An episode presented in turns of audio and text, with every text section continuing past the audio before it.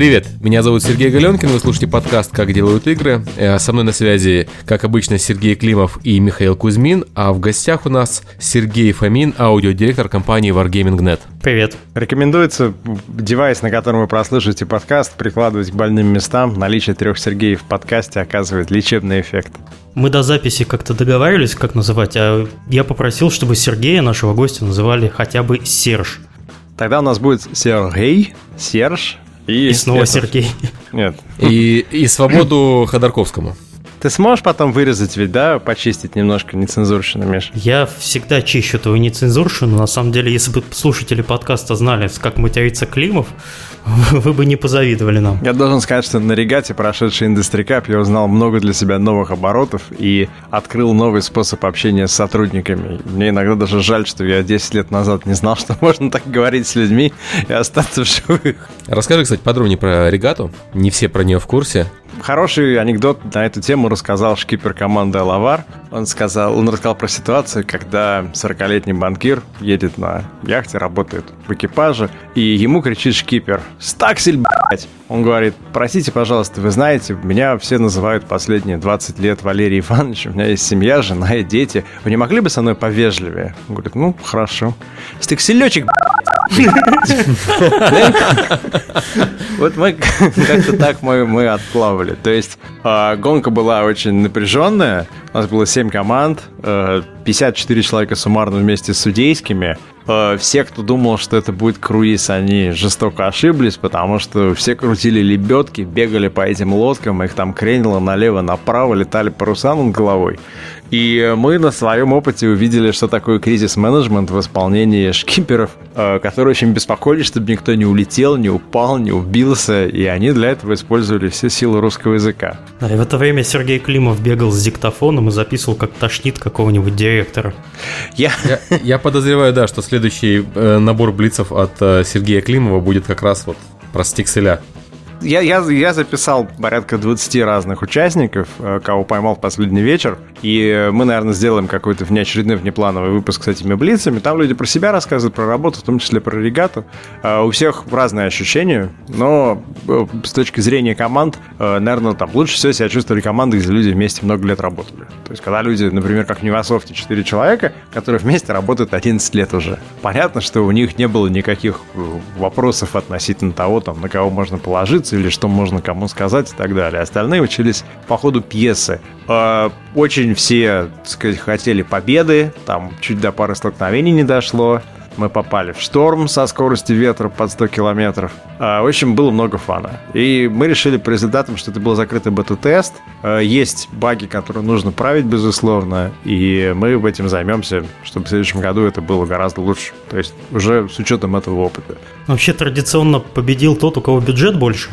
Ну, там была смешная ситуация, когда мы заняли первое место в первый день, и потом я стою на пирсе и рассчитываюсь, там, долги отдаю за свою яхту Алене, организатору. Мимо. И Алена говорит, да-да, Сереж, спасибо, ну, за завтрашний чуть больше. Как-то неприятно. Ну, три, три первых места занял Алавар, три первых места занял, заняли мы с Чарли Оскаром, там, два, по-моему, первых места занял, я не помню, Форей. А, Форей научились так круто ездить на третьи сутки, что под конец они вообще там всех рвали. И мы, вот если бы, наверное, гонка продолжалась еще 2-3 дня, то я вот думаю, что не факт, что мы вообще были бы первыми. Там, там и Мейл подходил, и Алавар там вцепился нам в жопу клыками, и Nevosoft очень так научился работать, и Форей вообще там выступали. Вот. А Nival немножко не повезло, они получили лодку, которая шла медленнее, чем остальные, и сначала им не верили и считали, что Nival пьет шампанское, курит кальян и так лениво левой ногой крутит лебедку. Вот. Для этого устроили соревнование Форей против Nival один на один, поставили другого шкипера и другого боцмана, Катю Немову посадили на Nival и устроили за заезд, и те потом приехали и сказали, да, лодка медленно идет. Все такие, а, а мы-то думали, Nival курит слишком много. Ну ладно. Вот, это вот некий косяк, который в следующем году мы будем исправлять с лодками. И, и у ветеранов космоса был шкипер, который очень боялся, что кто-нибудь куда-нибудь упадет, поэтому их били все время по рукам. В том анекдоте с Чукчи. То есть они приехали с такими красными руками, и, и это тоже как бы вопрос к шкиперам. То есть надо в следующий раз мы будем подбирать таких, которые понимают, что это люди, которым можно доверять там на полной скорости куда-нибудь пойти, что-нибудь подкрутить. Вот. А, уставали как собаки, э, в связи с этим много пили, но не так. То есть на следующее утро все там в 6 утра вставали. Меня лично поразило количество людей, занимающихся здоровым образом жизни в этой индустрии. Когда в 6 утра ты случайно проснувшись, идешь в туалет на берег, и, и спускаясь, ты видишь мимо пробегающего там Павла из Невософта, кого-то из Лавара с маской уже идущего нырять. Ты думаешь, ё-моё, окей. Вот. Я, кто не ведет здоровый образ жизни, не доживаю здесь просто до 40 в этой индустрии. Может быть, да. Может. И там, там народ приходил, рассказывал, как они на гору Арарат ходили, как они Килиманджаро покоряли, как они там ездили куда-то там с propulsion девайсом нырять в Красном море.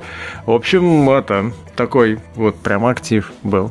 Но в целом, в целом хорошо. Я считаю, что нужно повторять. Мы пофиксим баги и сделаем релиз уже более широкий в следующем году. И всех, всех зовем, кто хочет в следующем году в этом деле поучаствовать. Это не так дорого. Вернее, сказать, чтобы это даже недорого. Это море удовольствия. И мы постараемся больше времени оставить на социализацию, чтобы не было такого, что мы все приехали, все болит, вообще все мышцы болят, и ты просто приходишь и падаешь там. Вот. Следующий Industry Cup должен быть на собаках. Собак, на, кстати, на собаках Климова причем. Собак моих впервые в жизни облили шампанским на награждении. Я ходил там и майкой вытирал. Вот. Ну, вот, они тоже получили море фана. И каждый раз как... Ну ладно, я не буду идти в детали, в интимное. А, в целом с собаками можно ездить, все было нормально, все было хорошо, полный кайф, когда с собакой в море, там собака плавает в море. Вот, так что мы максимально всех приглашаем поучаствовать и помочь нам сделать это таким еще более широким и позитивным событием в следующем году. Вот. Фотки есть, Серега даст ссылку, через две недели будет даже видео. У нас было два фотографа, и материалы с Industry Cup вот за эту неделю посмотрело 2950 человек на Facebook. У нас было два фотографа, 50 айфонов, понимаешь, поэтому на фотографии. Я лично в Facebook перестал заходить, потому что вы все спамили и спамили, это море и хорошо. Ну, где ты еще увидишь фотографию мокрого с ног до головы Орловского, радостно улыбающегося в спасательном жилете, потому что у них только что чуть не внесло матч-то шторм. Ну, естественно, потому что это был последний спасательный жилет.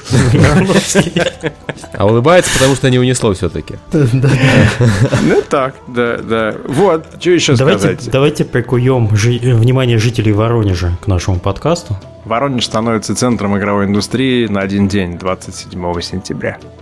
А все потому, что у нас проходит Games Night в Воронеже, и помогают нам в этом ребята из Mail.ru.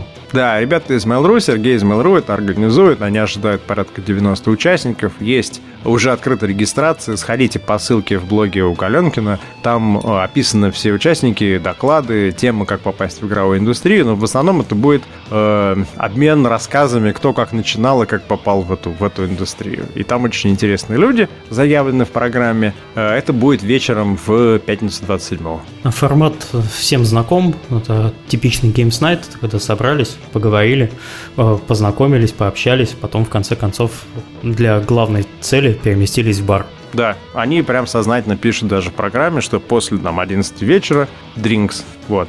А 28 числа уже в Москве в субботу э, мы хотим сделать Games Night, посвященный Unity. Э, перенимая опыт Калининграда и старших товарищей в виде Михаила, да, Олег да, из да. Unity да, спросил, готовы ли люди послушать э, разные команды, включая Невал, кстати, э, о том, как они используют Unity, какие вообще есть подходы, какие условия, что это стоит, какие есть success stories.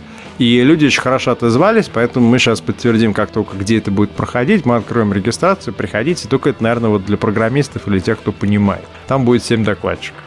Вообще считаю, прийти на него надо только ради того, чтобы пообщаться с Олегом. Это очень харизматичный человек, и он очень-очень интересно рассказывает про Unity. Это э, его должность э, называется евангелист, и он очень с таким жаром в глазах рассказывает про то, что он любит. Кстати, у него все время цветные штаны. Я видел его в желтых штанах, в красных штанах, в зеленых штанах. Я не знаю, в каких он штанах приедет в этот раз. В этот раз в Калининград он приехал в, в черных штанах, поэтому мне пришлось одеть красные, чтобы как-то оттенять. Сбалансировать. Чтобы количество хипстеров на квадратный метр не зашкалило. Кстати, напоминаем, 28-го в Москве проходит роликон, про который мы говорили в прошлом, позапрошлом, в прошлом подкасте. Это некая тусовка DND-шников или не только DND-шников. В общем, людей, которые играют в настольные игры, они собираются на два дня э, друг с другом поиграть во всякие такие вещи, в которые обычно не всегда находится время сыграть. Э, ну, наберите там в гугле роликон, вы попадете на сайт. У нас какое-то прямо вступление анонсов, потому что я совсем забыл сказать, что 25-26 э, сентября в Киеве будет Sociality Rocks, э, на который я еду. Еду я в Киев для того, чтобы выступить на круглом столе, точнее не выступить, а его провести. Ну и, естественно, встретиться с Галенкиным, покормить его борщом, потому что он худеет, мне его жалко. Надо заботиться о Сергее, да. Да. Но вот он на фотографиях вот... голодный обычно всегда. Ну, в общем, если кто хочет, подтягивайтесь в Киеве. Вот я буду там с 24 по 27. Вот можно даже с нами с Сергеем такой параллельно мини-тусовку провести, кому интересно. 1 числа в Киеве проходит мастер-класс открытый при помощи East Labs. Э, Марчин Ивинский, основатель и CEO CD Projekt, он будет рассказывать про то, как они создали CD Projekt, как они вышли на биржу, как они делали второго Ведьмака, как они делают третьего Ведьмака, почему они купили Cyberpunk, зачем они открыли студию в Кракове, которая сейчас делает уже мобильные игры. В общем, все эти вопросы. Э, регистрацию мы откроем вот буквально на днях. Это будет в районе 7 вечера 1 э, числа в Киеве. А 2 числа то же самое будет в Москве в партнерстве со Scream School. Можете приходить в Scream School, но там будет больше фокус сначала про историю CD-проекта, а потом Q&A, вы сможете любой вопрос Марчину задать. А, вот хочу, кстати, сказать, что не похоже на Вамглу, да? 25-го ивент, 26-го ивент, 27-го ивент, 28-го ивент, первый ивент и второй ивент, а потом накатывает Игромир. А, мне кажется, что Вамгла закончилась у нас все-таки наступила осень. Обычно летом почти ничего не происходит, все вот на яхтах катаются. Это вот Климов у нас выпендрился, на яхте покатился осенью. А так вообще сейчас очень сложно вы, выкроить даже неделю, чтобы не происходило что-то интересное, которое надо посещать. Кстати, вот Роликон тоже забыл. Давайте уже официально скажем, что рассвет, или как, как называется, когда был рассвет, потом... Возрождение. Возрождение. Я считаю, что надо вот в этом подкасте... Да, да, ренессанс. Давайте проведем линию и скажем, что вот с 15 сентября 2013 года официальное официально назначили возрождение русскоязычное. Начинается возрождение и увеличивается количество разводов, потому что жены перестают видеть мужей. Символом, я считаю, должна быть фотография э, Арестовой из 4A Gaming, катающегося с я на яхте на тарзанке. Я приведу ссылку в комментариях. Это not safe for work, я предупреждаю. Не открывайте, вас не так поймут. Особенно, особенно на работе. А ты, а ты потом все будешь такой, это Industry Cup, это серьезное, да, да, серьезное да, да. Он, он делает игры, он на самом деле да. делает игры. Да. Давайте дальше. Каленкин рассказывает про Ubisoft Digital Days 2013. На этой неделе я тоже э, путешествовал, как и Сергей Климов, только не на яхте. Ездил в Париж, там было мероприятие Ubisoft Days, э, Digital Days. Э, Ubisoft проводит отдельное мероприятие уже для своих загружаемых маленьких игр. То есть это планшетные игры и это маленькие онлайновые игры. Мне вот что понравилось, то есть я в блоге написал подробнее, можно почитать каждый, про каждую конкретно, но мне запомнились две вещи. Это Child of Light и Valiant Heroes. Child of Light — это такой детский мультфильм а, про девочку и игра, сделанная по поэме, написанную одним из авторов Far Cry 3. А Valiant Heroes — это машинариум, про пятерых героев э, времен Первой мировой войны, э, нарисованный немножко как европейский, немножко как советский мультфильм. Это все на движке UbiArt, который используется в Реймоне, но смысл, понимаете, не в движке, а смысл в самом арте. И вот во всем этом меня радует, что Ubisoft, да, компания, которая сейчас по прибылям уже обошла Electronic Arts, а по масштабам все еще не догнала, ну, то есть по общим объемам доходов, но приближается, но при этом она не клепает там по Battlefield каждый год, хотя у нее, конечно, есть Assassin's Creed, а пытается что-то экспериментировать. Вот у них был Far Cry Blood Dragon, был э, Call of Juarez Gunslinger, и вот, вот эти вещи интересные. Машинариум для пятерых звучит феноменально. Э, ну, правда, там машинариум с собачкой, во-первых, там у всех пятерых персонажей есть собачка, одна Окей, и та же. Купаю. Да, да, все продано. Call of машинариум, да? Да. Вот. А во-вторых, она реально похожа на машинариум по геймплею. Сборник, по сути, пазлов а, в стиле adventure, но экранных пазлов. Вот так вот. Valiant Hearts The Great War. Да, да, да. Она выходит как раз к столетию Первой мировой войны. Первая мировая война, у нее есть такой недостаток, маркетинговый недостаток, я бы сказал. Эта война была, в которой все были неправы. То есть нельзя сказать, что вот были австро-венгры герои, у них убили герцога, а они разбомбили там э, всю Европу. Очевидно, они были неправы. И немцы были неправы, потому что они были союзниками с Россией, а вместо этого начали заниматься вот какой-то войной. И американцы, которые там вступили через два года, потому что якобы австро-венгры их э, обижали матом, э, тоже, очевидно, там были неправы. Вот. И война там была некрасивая, незрелищная. Вот. Все да, травили друг друга. очень да, много было химоружие, война в окопах, да, то есть, ну, такая при этом она делается студией из Монпелье, а Монпелье считается самой теплой, человеческой и душевной частью французской игровой индустрии. Это на юге. Вообще думаю, Серега должен написать э, книгу «Первая мировая как провал для маркетологов». Кстати, да, товарищи маркетологи, нам тут к нашему позору на этой неделе напомнили, что на самом деле 9 сентября прошлого года что у нас случилось? Годовщина подкаста, да. Да, и вы понимаете, что мы уже с вами тут, как сказать, не нянчимся, а присутствуем в ваших наушниках или колонках уже ровно целый год. И можно этот выпуск, у нас, по-моему, сегодня 49-й выпуск, его считать таким юбилейным. Так что Сергей Фомин должен просто гордиться тем, что он сегодня присутствует. Мы сохранили его для юбилея, мы его да. выдерживали. А вообще, Климов, Климов, подожди, у тебя, у тебя годовщина через два выпуска, так что погоди, ты не торопись, тебе еще... Я примазавшийся, да, я на правах Я готов два раза выпить. Сегодня и Сегодня за нас, а в следующий раз за всех. Да. Окей, это было такое маленькое лирическое отступление, а дальше у нас... Опять я, да в юбилейную неделю он пошел говорить в, чуж... в чужой подкаст, хоть и дружественный нам. Как Какой ты так вообще мог? позор. Со спущенными штанами был пойман. И что там Сережа натворил? А, я сказал, что категория закрывается, я был неправ. Хотя очень надежный источник из Калининграда мне это сообщил в прямом эфире. А, правила всегда надо проверять как минимум во втором источнике. Я проверил во втором, второй тоже сказал то же самое. Но как мне сказал 1С и сказала фабрика онлайн, в Катауре произошли сокращения, там сократили какое-то количество народу, но все на месте, Гусаров на месте, компания на месте продолжает э, заниматься развитием их э, Royal Quest. А люди, которые ушли оттуда, они сейчас тоже, я так понимаю, что не без работы, уже при делах, кто укранка, кто еще где-нибудь. Да фиг, фиг, фиг останешься без работы после Катаури. Да. Так как я человек, который нахожусь в Калининграде, могу пояснить. Это примерно как, не знаю, тут на рынке труда сейчас большой праздник. Несмотря на то, что там люди уволены, это как-то грустно. Но э, у нас такие передвижения крупные э, среди работников игровой индустрии случаются очень-очень редко. По-моему, последний раз это было, когда Кранк, вот основал Кранс Productions, и с ним из Кадылап ушло там довольно большое количество людей. То есть прошло практически там 10 лет. Ну вот как бы на моей памяти второй случай, когда довольно большое количество специалистов игровой индустрии э, в течение одной недели переходит там в другие компании. И, вы по этому поводу рады. То есть, знаешь, обычно люди расстраиваются, когда где-то сокращение, все, но в Калининграде... Праздник. да, праздник, вечеринка. У вас же там какое-то мероприятие было, да? У нас, да, у нас фейерверк. Нет, на самом деле ничего такого не было, но такое небольшое напряжение чувствуется среди, потому что не всех можно взять, не все...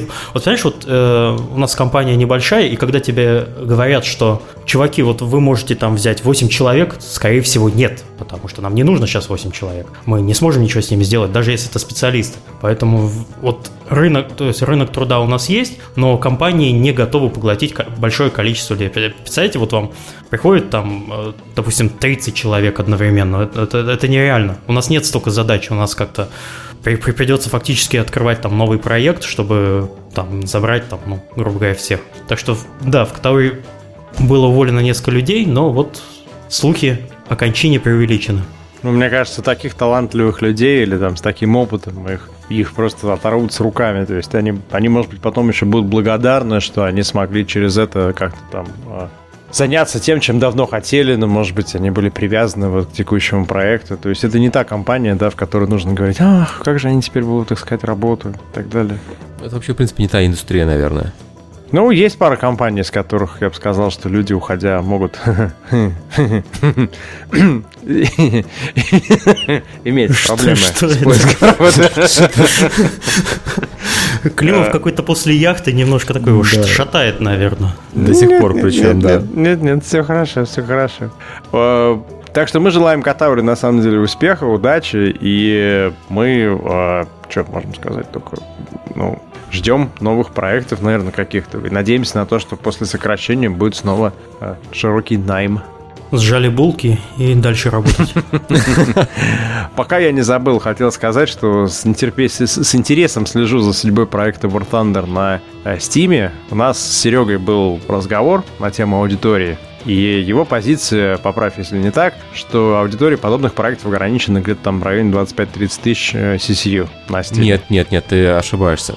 Кто-то да. мне, в общем, рассказал на Gamescom это, это, это, это не мое мнение. Мое мнение как раз э, в том, что у Steam нет такого жесткого ограничения, потому что можно смотреть на Dota, на показатели Dota 2, сейчас самая играемая ну, игра да, на Steam. Да, 500, 540 там, Да, тысяч. да, 540 тысяч CCU. И я думаю, что это не предел, потому что Dota 2, скажем так, достаточно хардкорная игра. То есть я думаю, что, в принципе, игра может собрать и больше именно на Steam. То есть там World of Tanks на Steam вполне реально мог собрать бы и больше как ты вообще в рот-то взял такое слово при нашем госте?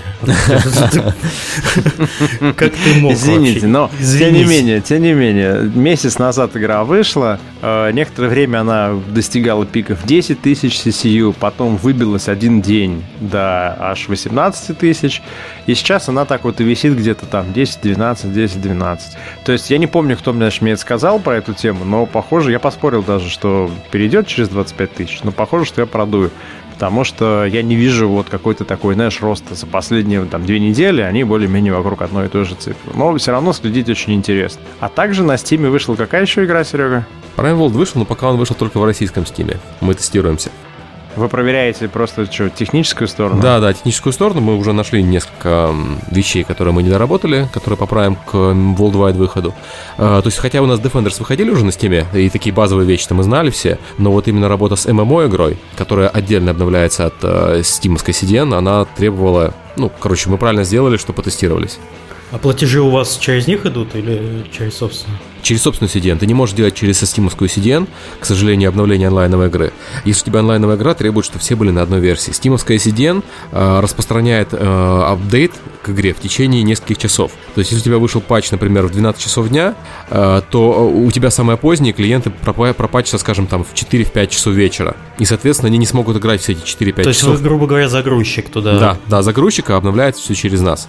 Все понятно. Это, кстати, было бы здорово, если бы можно было обновлять через Steam, потому что это экономит вообще наш расход на CDN. Steam же на себя все берет. Но угу. нет, нельзя, к сожалению. Какой-то модуль ключевой можно загрузить через них, все остальное нужно грузить самостоятельно. Понятно, понятно. Кто расскажет про PS Vita? Вот про PS Vita, да, про PS Vita расскажу, наверное, я. Sony анонсировала две PS Vita. Одна из них э, такая же, как прошлая, только чуть меньше, легче и с нормальной зарядкой. Это э, microUSB и живет еще на чуть дольше от батарейки. А вторая это PS Vita TV, э, которая пока доступна только в Японии, стоит 99 долларов в пересчете на наши деньги, и э, она не имеет экрана, она подключается к телевизору. То есть это Apple TV такой, который позволяет запускать игры от э, PS Vita. Маленькая коробочка с геймпадом от PlayStation 3, по сути. То есть две компании на этой неделе фактически показали два устройства одновременно. А кто второй? Apple. А, ну Apple, да, да, есть такая небольшая компания. Самый дешевый телефон, да. Да, да. Сам, как они сказали, самый лучший телефон в ценовой категории до 99 долларов. Да, да, да. Стоит 300 или сколько-то. 549 долларов стоит да? самый дешевый. 99 долларов это же при покупке контракта, и ты понимаешь сам, что в Америке телефон без контракта практически нереально. То есть, если ты купишь его отдельно, тебе все равно придется подписывать контракт с кем-то. Но на мобильную связь я имею в виду. У них припейды... Да, да, с Ubisoft. У них припейды очень неудобно организованы. Каждый раз, когда приезжаю в Америку, я поражаюсь тому, насколько у них дорогая, хотя и качественная, но дорогая мобильная связь. Я думаю, не стоит долго флудить по поводу того, что... Я, я к чему? Вот тут э, дв, две важных вещи. Во-первых, PS Vita, э, которая PS Vita TV, это там, явно конкурент э, Apple TV, потому что ориентирована на соневские сервисы, которые пока доступны не везде. Э, на Sony Music, на Sony Video. То есть это такая э, приставка, превращающая твой телевизор в Smart TV. И у нее к ней такие же вопросы, как ко всем остальным приставкам для Smart TV. Зачем? Как бы, да, зачем, когда вопрос. можно купить, в принципе, Smart TV. Я а вот купил с... сейчас теле, теле, извиняюсь, купил телевизор и купил mm. домашний кинотеатр. У меня что в одном Smart TV, что в другом. Зачем мне его даже... У меня сейчас даже в домашних кинотеатрах Smart TV есть. Вот его, он уже везде. У Google есть вот этот вот USB ключик, который HDMI ключик, который вставляется в телевизор и делает его Smart TV, что 30 долларов стоит, что такое. Ну тоже зачем? Во-первых, смотри, у меня телевизор, так как он куплен в России, он, соответственно, поддерживает, встроен со всеми российскими сервисами. То есть с торрентами? торренты у меня отдельно. Э, я имею в виду, что, допустим, я покупаю PS Vita, и там вот эти вот э, сервисы Sony, которые, скорее всего, нацелены прежде всего на, на японский рынок. Ну, ну они на... за пределами Японии ее сейчас не продают по этой причине. Понятно, то есть покупать смысла абсолютно да, никакого да, нет. Естественно. Не знаю. А, и по поводу айфона, ну, у меня никаких как-то эмоций нет. Ну, iPhone новый, ну, э, младшая модель действительно красивая, такая цветная, подростковая, я бы сказал. Э, старшая модель 64-разрядная и со сканером отпечатков. Ну, окей. Знаете, такое ощущение, что смотрел презентацию ноутбуков Lenovo. То есть они тоже красивые каждый раз, там, когда новые выходят, мощные, но как-то эмоции не вызывают вообще. Вот, ну, во-первых, потому что все слили уже до начала презентации, за месяц было известно, что покажут. То есть, по-моему, это первый ивент Apple, в котором сбылись э, абсолютно все э, утечки. Да. И смотрел примерно так, ага, такой, по списку идешь, ага, чек, там, сканер отпечатка пальцев, ага, хорошо. Ну и плюс э, самое главное, что непон- непонятен смысл выпуска э, немножко менее дешевого телефона, но который в два раза хуже, чем флагман. Но, но э, стоимость ему всего на 100 долларов дешевле была надежда, что Apple все-таки пойдет в нижний э, ценовой сегмент, там, до 500 долларов, и тем самым хотя бы чуть-чуть поднимет себе э, долю рынка в, среди операционных мобильных систем, который у него каждый месяц э, вытесняется андроидом. То есть, если они дальше так продолжат клепать э, элитные телефоны, а в следующем году у них доля упадет уже э, меньше 10%. А что такое меньше 10%? Это, это фактически они не могут диктовать никаких условий.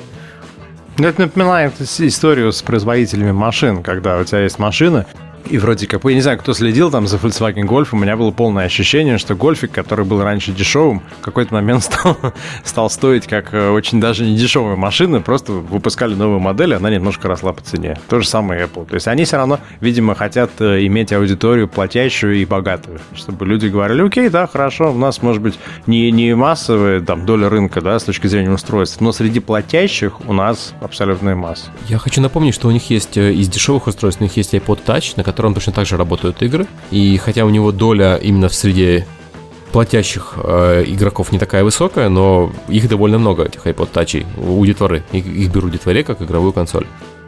Ты думаешь, что детвора это сильно платящая аудитория? Нет, ну то и дело. Вот ты сейчас э, сам сказал, смотри, есть iPod Touch, который стоит сколько там, 200-300 долларов, да? И который позволяет запускать игры из App Store их достаточно много, но при этом доля их в платежах э, пренебрежимо мала, потому что, как правило, на них стоит аккаунт вторым, то есть покупка совершается на там айфоне папы, а на iPod дочки и просто она играет. И э, с них самих покупок совершается достаточно мало. Вот то же самое, вот сделает Apple сейчас дешевый iPhone, такой же, как iPod Touch, только звонит нам, как разработчикам ПО, от этого толку не будет абсолютно, потому что это аудитория, которая прибежит, платить не будет. А я тебе скажу, что будет ну, вот представь, ты родитель, тебе ребенку нужен купить телефон. Ты ему покупаешь какой-то дешевый э, маленький телефончик, ну даже простую звонилку. А, а для того, чтобы играть, тебе нужно купить тот же iPod Touch. Ну зачем тебе два устройства покупать? Ты знаешь, вот э, ты только что сказал, у меня у сына день рождения скоро. Я нахожусь ровно в той ситуации, которую ты описал. Он хочет себе новый телефон, э, смартфон, на котором он мог играть. И он выпрашивает на самом деле Android. Он посмотрел на новый iPhone, и ему кажется он слишком детским. Ну, понятно, он подросток, ему любые яркие цвета кажутся детскими. Наркоманским. Вот. Да, да. Э, а большой iPhone, ну, я думаю, что он переживет без большого айфона. Э, вернее, так скажем, старшеклассники в его школе переживут без нового пятого айфона. И вот у меня выбор, да. Я могу купить ему либо iPod Touch новый с э, каким, к его дешевому телефону, либо, что скорее всего произойдет, я куплю ему какой-нибудь Android нормальный. Ну вот, пожалуйста. Вот, вот ты и сам ответил на свой вопрос. Да, но... Есть дешевый Android. А... За 200 долларов можно купить вменяемый телефон сейчас. Ну, я сейчас не про 200 долларов, но я к тому, что куплю я ему этот Android, там какой-нибудь э, Sony, скорее всего, да, и он не будет покупать на нем игры, он не будет на нем тратить игры, деньги на игры. Да, давайте закроем эту флеймовскую тему, потому что мы уже полчаса наговорили, и mm-hmm. давайте потихоньку передвинемся, даже не потихоньку, а семимильными шагами Главной э, теме, к нашему да. гостю, да. Здравствуй, Сергей. Привет, ребята. Привет, слушатели подкаста. У нас сегодня 4 года на связи. У нас сегодня 4 столицы игровой индустрии. Москва, Киев, Калининград и Минск. Это похоже на Wargaming, знаете? Ну, давайте позвоним кого-нибудь в Питер. Нет, ну для Wargaming надо звонить еще во много других стран. Давайте Токио, так не будем сейчас делать. Да, да. Слушай, в следующий раз нам, вы просто нас зовите, мы какой-нибудь конференц-колл Wargaming подсоединимся и просто будем участвовать в разговоре, потом это выложим. Да, я, кстати, э, знаю, что Сергей Климов, точнее, его половина уже работает на Wargaming. Половина Сергея Климова работает на Wargaming. Окей. Одна из собачек, Дейзи. Какие вы, какие вы. Ну что, раскрыли. Да, раскрыли, тезис спалили. Да, давайте а... вкратце. Сергей, расскажи о себе в двух словах. Кто ты, что ты, как ты пришел в индустрию? Потому что у нас был с тобой маленький блиц, но, может быть, не все его слышали. Угу. Ну, ребят, меня зовут Сергей. Я играл в игры. У меня Все такие, привет, Сергей. А, мы же еще про Сержа договорились, да? Да. Ну, блин, ну ладно. Будем по-всякому. Вот. Я могу сказать, э, всем привет. Меня зовут Сергей, э, я аудиодиректор компании Wargaming.net. Пришел я в индустрию очень просто. Был такой сайт, он и сейчас есть, DTF.ru. Э, я играл в игры с детства. У меня был ZX Spectrum, где игры грузились с кассет. Объем памяти его был 48 килобайт. И, в общем-то, я думал, что разработчики игр это такие боги, и мне хотелось соучастие в этом процессе, мне казалось это интересным. И вот, кажется, спустя 10 лет опыт и стаж у меня как раз перевалил за эту отметку в 10 лет. Э, я считаю так, что по релизу, то есть больше чем 10 лет назад, вышла игра с моей музыкой. Она вышла на диске, ее издатель компания Media 2000, а называлась она «Битва героев». Для той игры я записал живую виолончель и скрипку, и это какой-то был прорыв для меня личностный, и, наверное, вот с этого момента и началась моя карьера в индустрии игр. Ты можешь вкратце сказать, для чего ты делал звук, для каких игр? Ну да, э, в первую очередь это Лоды онлайн, Ил-2 Штурмовик Birds of Prey. Также я участвовал во многих проектах, их штук 20, можете посмотреть на профиле LinkedIn. То есть ты занимаешься звуком. Вот что вообще делает аудиодиректор? В чем его функция? Понимаешь, то есть программисты все понимают, программист э, сидит и кодит, а главный программист ходит и пинает по голове обычных программистов. Художник рисует, там, главный художник, там, директор по арту ходит и пинает э, художников. Понятно, что директор по звуку ходит и пинает звукарей. А что делает человек, который, собственно, делает звук? Еще это записывает на диктофон, как он пинает, наверное. Не, это Климов, это Климов. Аудиодиректор это, наверное, больше вдохновитель команды и визионер. Он работает непосредственно с каждым членом аудиокоманды, но хлопает всех э, лид или менеджер. У нас есть саунд-дизайнеры, у нас лид саунд-дизайнер и менеджер отдела. То есть, грубо говоря, как арт-директор отлич... отвечает за визуальную составляющую игры, а ты отвечаешь за аудио составляющую игры. Да, да. Также я много работаю ну, с медведомственными связями, то есть это директор разработки, вот аудиодиректор, продюсеры, геймдизайнеры, UX-отдел.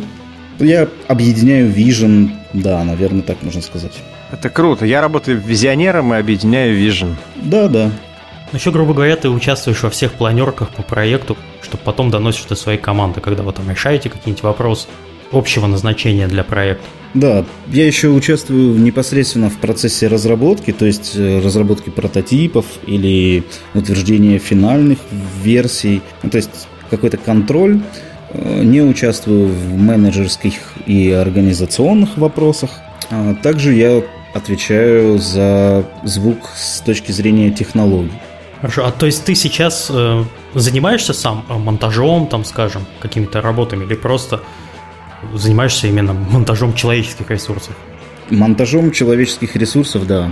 То есть я создал команду, и даже две в двух городах, э, вот в Минске и в Киеве. Звук я не редактирую и не создаю. А когда ты перестал этим заниматься? Как только пришел в Wargaming. Вот так тебя заманили, да?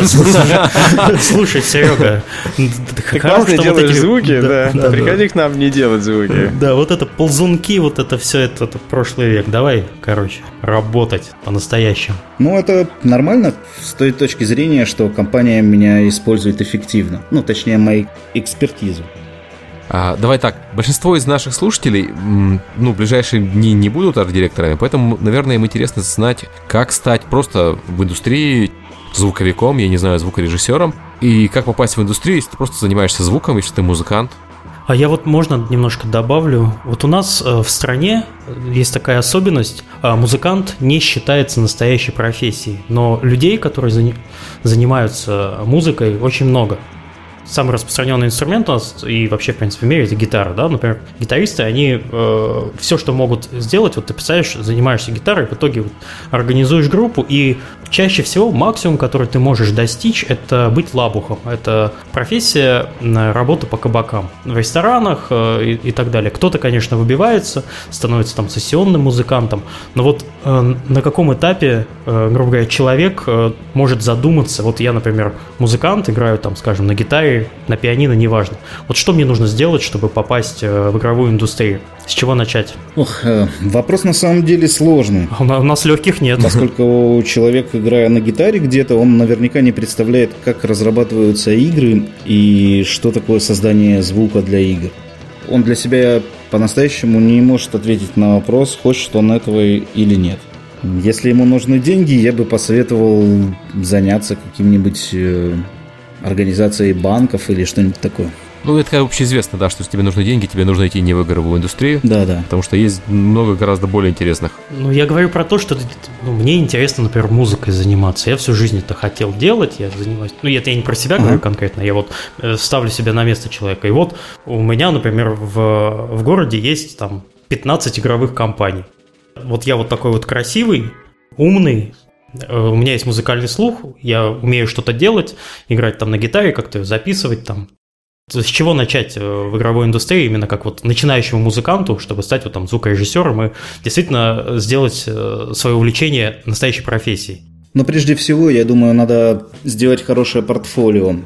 То есть записать трек, посмотреть что востребовано на рынке игр. Э, гитарист может записать хороший трек, э, бодрый, который, возможно, заинтересует какого-то разработчика со, стороны использования этого трека в трейлере или в тизере. То есть э, внутриигровая музыка, она обычно не про гитары, но для трейлера, я думаю, иногда будет востребована и такая музыка. Мы вот сами лицензируем, кстати, треки и гитарных, и тяжелых групп для танков, для трейлеров танков. Так что востребованность есть, надо искать тех людей, кому это интересно. Но прежде всего создать демо и идти к этим людям с этим демо, конечно же. Подожди, ну вот я все равно не понимаю. У меня опыт общения мой со, зву- со звуковиками сводится к тому, что сидит коморка, какая-то студия звукозаписи, там сидит звуковик, ты иногда к нему заходишь, а из него выходит звук, то есть готовые mp3 файлы или WAV файлы. А что он там делает, я не знаю. Вот можешь объяснить для, вот, для таких, как я? Чем занимается звуковик рабочий день? Угу. Ну, тут надо разделить, наверное, на роли. То есть э, есть роль саунд-дизайнера и есть роль саунд-инженера. Есть роль саунд-программера, Угу. И есть роль тимлида, есть роль менеджера проекта, есть роль аудиодиректора. В общем, все эти люди... Ну, дальше есть роль QA-тестера, например. Все косвенно влияет на то, что выходит из коморки звукорежиссера. Что он там делает? Например, едет, э, записывает танки, потом приезжает к себе, обрабатывает этот звук, нарезает и внедряет через какие-то тулзы в звуковой движок. И если все нормально, это попадает в игру. Подожди, вот записывает танки. Это в смысле он записывает звук, пока кто-то ездит на танке? Да, да. А, звучит как интересно, на самом деле. Бегает вокруг танка и записывает звук. А если в игре кого-то убивают, он едет и записывает, как кого-то убивает? Не, он сам убивает, конечно. Нельзя такие вещи Это плюс профессии, да? Дорогой, как прошел твой день, да? Сегодня на танке покатался, да? Убил двоих людей, записал. Ну, в общем-то, у нас ребята катаются на танках, да, и внутри, и снаружи. Людей мы, конечно, не убиваем. А, мы про доброе и светлое. Про танки. Про танки.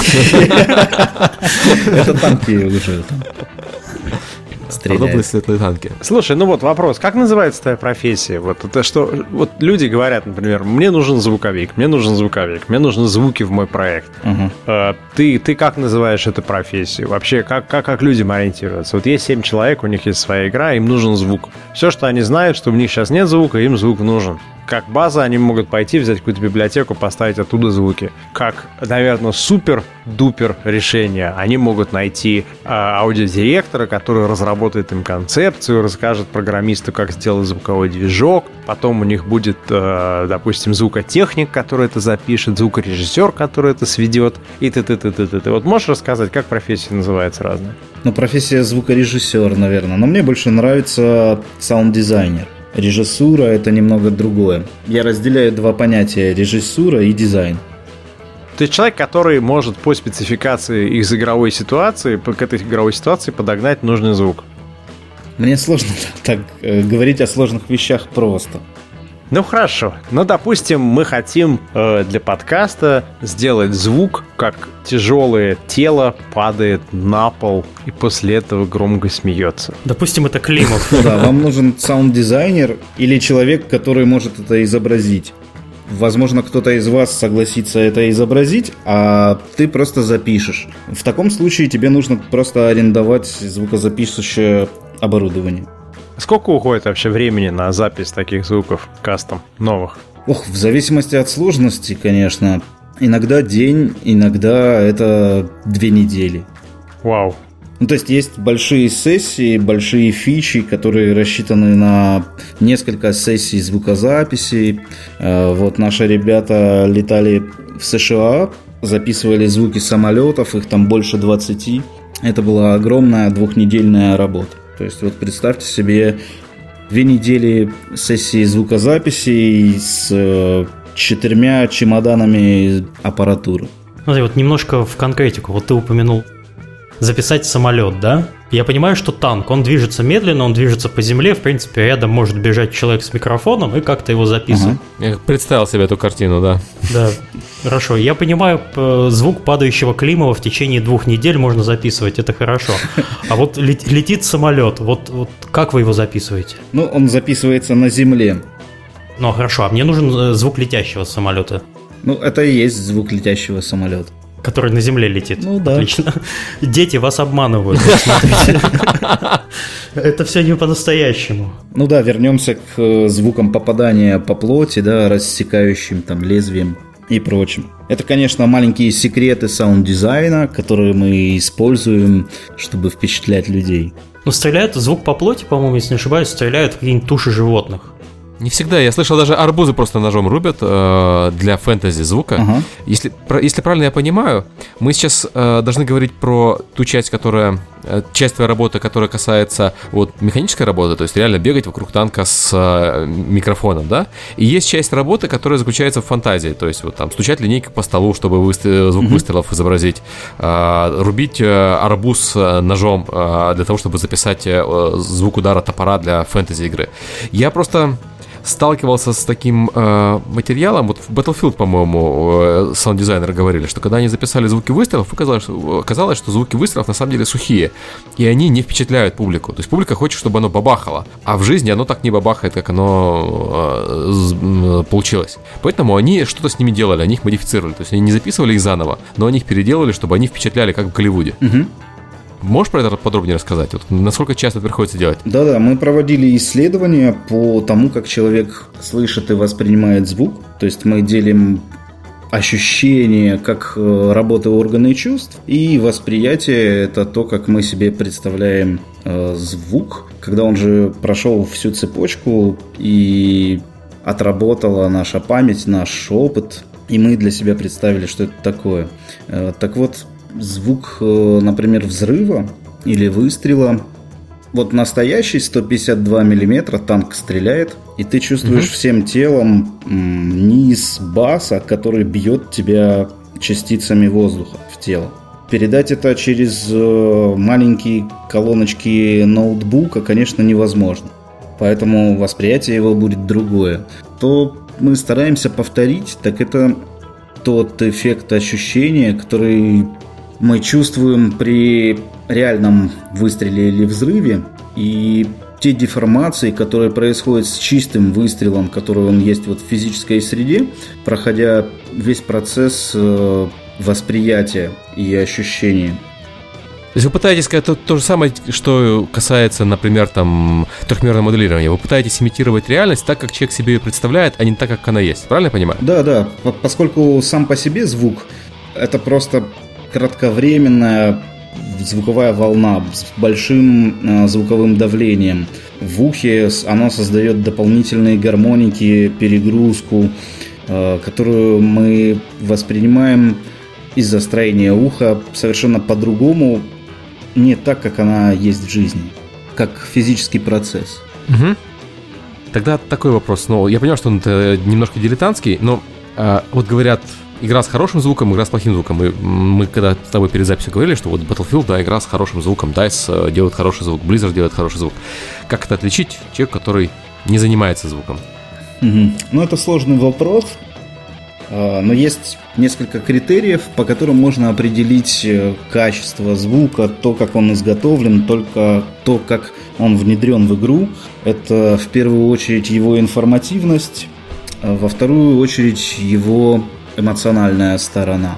Если информативность правильная и эмоциональная сторона тоже, то остаются там вторичные критерии качества оценить. Это, например, соответствие событию, качественное звучание, реалистичность и историческое соответствие.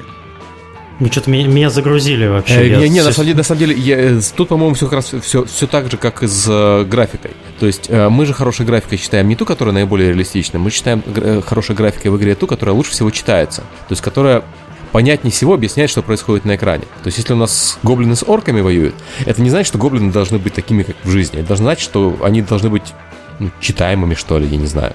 Ну, понятно, ты говоришь, ты говоришь про то, что человек, который будет скрупулезно все восстанавливать и добьется mm. того, что все текстуры реалистичные, он, может быть, не получит того результата, потому что впечатление все равно будет другое, да? Mm-hmm. Ну да, и еще надо иметь в виду, ну, что часть игры, которая отвечает за эмоциональность, это в большем случае звук. После событий, которые произошли. Например, мы убили кого-то, нагибаем в танках других, эти события для нас радостные, но за эмоциональный фидбэк от, от игры отвечает как раз звук и музыка. Если вот он хорошо отвечает эмоционально и нам нравится, то это, наверное, хороший звук. Угу. При этом не так важно, что на самом деле автомат звучит по-другому. Это все детали, такие же условности, как то, что э, в жизни э, все может выглядеть иначе. Правильно я понимаю? Я думаю, да. Мало людей слышали там выстрел артиллерии на расстоянии 15 метров. Поэтому им просто не с чем сравнивать. Или самолет. А вот звукорежиссер слышал, понятно. То есть ты, ты говоришь о том, что некорректно было бы искать э, звукорежиссера или саунд-дизайнера, который тебе сделает абсолютно достоверный, там, реалистичный звук. Или, например, ты говоришь, я хочу звук пересчитываемых монет. Вот он тебе дал прям звук, записал звук пересчитываемых монет. Там, типа, крупные те монеты или не крупные монеты. А должен такой быть саунд-дизайнер, который создаст у прослушивающего этот звук человека ощущение, что он слышит звук пересчитываемых монет, даже если он для этого применит какие-то другие техники. Да, Серега, ты абсолютно прав. Я как раз интересовался монетами и собрал американские, российские, и могу тебе сказать, что они звучат по-другому, наверняка из-за сплава, из-за металла. Если ты запишешь российские игры, ой, монетки для российских локализаций, то американцу будет понятнее, если ты запишешь центы и доллары. Это все наверняка работает на таком подсознании, что человек не сможет сказать, что именно здесь ему не понравилось, но он скажет, что-то как-то здесь не то. Ну да, он же в своей памяти сравнивает свое текущее восприятие со своим опытом. Да, бумажный доллар так не звенит. Это все, все в раке. Мы не видели долларов уже давно, Михаил. Да. Вас в Калининграде там балуют. Понятно. Что ж, это делает профессию в моих глазах гораздо более творческой, чем я предполагал. То есть это не техническое, это не звукотехник, типа пойди и запиши. А это создай мне то ощущение, которое мне нужно в игре. Ну да, вот смотрите, в общем, чем саунд-дизайн хорош, да, это тем, что у человека память, она не очень, так скажем, да. То есть э, мы, воспринимая звук открывающейся деревянной двери, когда мы ее не видим, сравниваем этот звук с нашим опытом. И только после определений памяти, после работы циклов обращений к ней, мы понимаем, что это дверь, мы понимаем, что, это, что она деревянная, мы понимаем, что она открывается из-за того, что все направлено на того, что, чтобы оптимизировать процессы затраты ресурсов мозга, хранятся данные о дверях, все, которые мы слышали в жизни, обобщенно. И вот поэтому саунд-дизайнеры пользуются разными такими э, штучками и записывают там манную кашу и превращают это в, на уровне восприятия нашего в слизистого монстра, например. Ощущение слизистого Я представил себе чужих из XCOM. К счастью, я думаю, никто из нас не сталкивался в жизни со слизистым монстром. Надо звук манки. Да, но нам рассказали в фильмах. То есть мы приобрели свой опыт, нам его дали те люди, которые сделали этого монстра. То же самое примерно, что в маркетинге. То есть мы опираемся на паттерны распознавания, которые люди получили где-то еще. И вот люди привыкли слышать монстра как манную кашу, и поэтому мы должны, чтобы изобразить монстра, делать манную кашу. Да, абсолютно так. Я сейчас подумал почему-то про автогонки и про то, что какая-то игра говорит, ребята, только у нас вы можете поездить на Мир-8 Спайдере. Никто, никто из моих знакомых не знает, как звучит R8 Spider. Поэтому бесполезно, знаешь, записывать реалистичный звук этой машины. Может быть, он совсем другой. Мы хотим услышать звук мощный, там, какой-то дорогой, там, какой-то, не знаю, вот. И понятно, что сам дизайнер в данном случае должен работать с исходным материалом, как так его модифицировать, чтобы нам казалось, что это тот самый звук, который издает эта машина. Да, Сергей, ты прав. Я озвучивал игру про э, гонки, и не каждая машина, которая действительно быстрее и мощнее, звучит по нашему восприятию действительно мощнее и как гоночная машина. Я помню, что у основателя CD-проекта долгое время был Ford Focus в Варшаве у Марчина. И он звучал мощнее, чем любая Subaru, потому что он был убитый вообще уже в пень. У вас есть какие-нибудь э, тесты то есть я понимаю, когда собирается народ и смотрит, картинка нравится, нет, хорошо. А со звуком как? Вот вы собираетесь, что-то слушаете, и кто-нибудь принимает решение, какой звук выбрать конечный? Обязательно, это моя ответственность. Мы все собираемся и обсуждаем как прототипы на разных их стадиях, так и финальный результат. То есть прототип звука есть? Да, да, мы прототипируем. А вот, вот как, смотри, я, я понимаю, как может быть прототип кода или прототип арта. То есть набросками широкими сделали, вот тебе прототип, mm-hmm. а дальше уже думаем. Как вы со звуком такое делаете? То есть полтанка записали? Женский полтанка. Например, звук взрыва. Его можно сделать э, миллиардами способов, и мы определяемся с теми, которые нам дают вот именно хороший эмоциональный фон, информативность этого звука, чтобы он звучал качественно. Также исследуем восприятие человека. И, в общем, проводим исследовательскую работу каждый раз, когда что-то делаем. И каждый раз мы начинаем с прототипов. А вот, кстати, да, по прототипы. Вот э, я представляю, если художник приносит скетч, да, вот это тоже понятно всем. А звуковик, он может, у него есть какой-нибудь инструментарий, чтобы быстро накидать из каких-то там библиотек э, какое-то такое простое фоновое сопровождение? Да, конечно, так и делается. То есть сначала мы определяемся с основными идеями, то есть что нам нравится, что не нравится, как э, сделать лучше, какие методы применить обработки, какие, может, эффекты добавить, как все это расставить по таймлайну, что такое вообще процесс там, взрыва боеукладки в танке и так далее. Вот у нас тут, кстати, был такой вопрос, не помню, кто задал, но я за него глазом зацепился. А, постобработка вот этого звука, который э, вы записываете, вы занимаетесь ей э, сразу же или потом все, этим всем занимается звуковой движок? Вот вы собрали какие-то э, звуки, а потом уже реверберацию, там компрессию, что, что еще? Там местоположение uh накладывается уже движком или вы вот все это заранее готовите? Все редактирование звуков до той стадии, когда у тебя есть готовый WAV-файл, WAV-файл, да, происходит uh после того, как э, ребята приедут с записи, создадут нашу внутреннюю библиотеку звуков, протегируют, э, чтобы ничего не забыть. После этого она становится доступной для всех членов команды, и саунд-дизайнер скачивает ее себе на компьютер и уже локально нарезает вот эти WAV-файлы, обрабатывает динамически, частотно, в общем, делает все, что угодно. Но, например, отношение громкости относительно дистанции источника звука в игре саунд-дизайнер настраивает именно принципы и правила, как это работает. Например, на 10 метров мы звук заглушим с таким-то фильтром и на такую-то громкость. Но это автоматически все потом высчитывается звуковым движком. Мне надо, наверное, рассказать, что такое звуковой движок, чтобы вы... Да, очень да, да, надо, это, это очень, очень надо, да. Пока ты сейчас собираешься с мыслями, я вам кинул ссылку в чатик. Посмотрите, откройте. Это, на мой взгляд, иллюстрация. Разработчик разговаривает с аудиодиректором.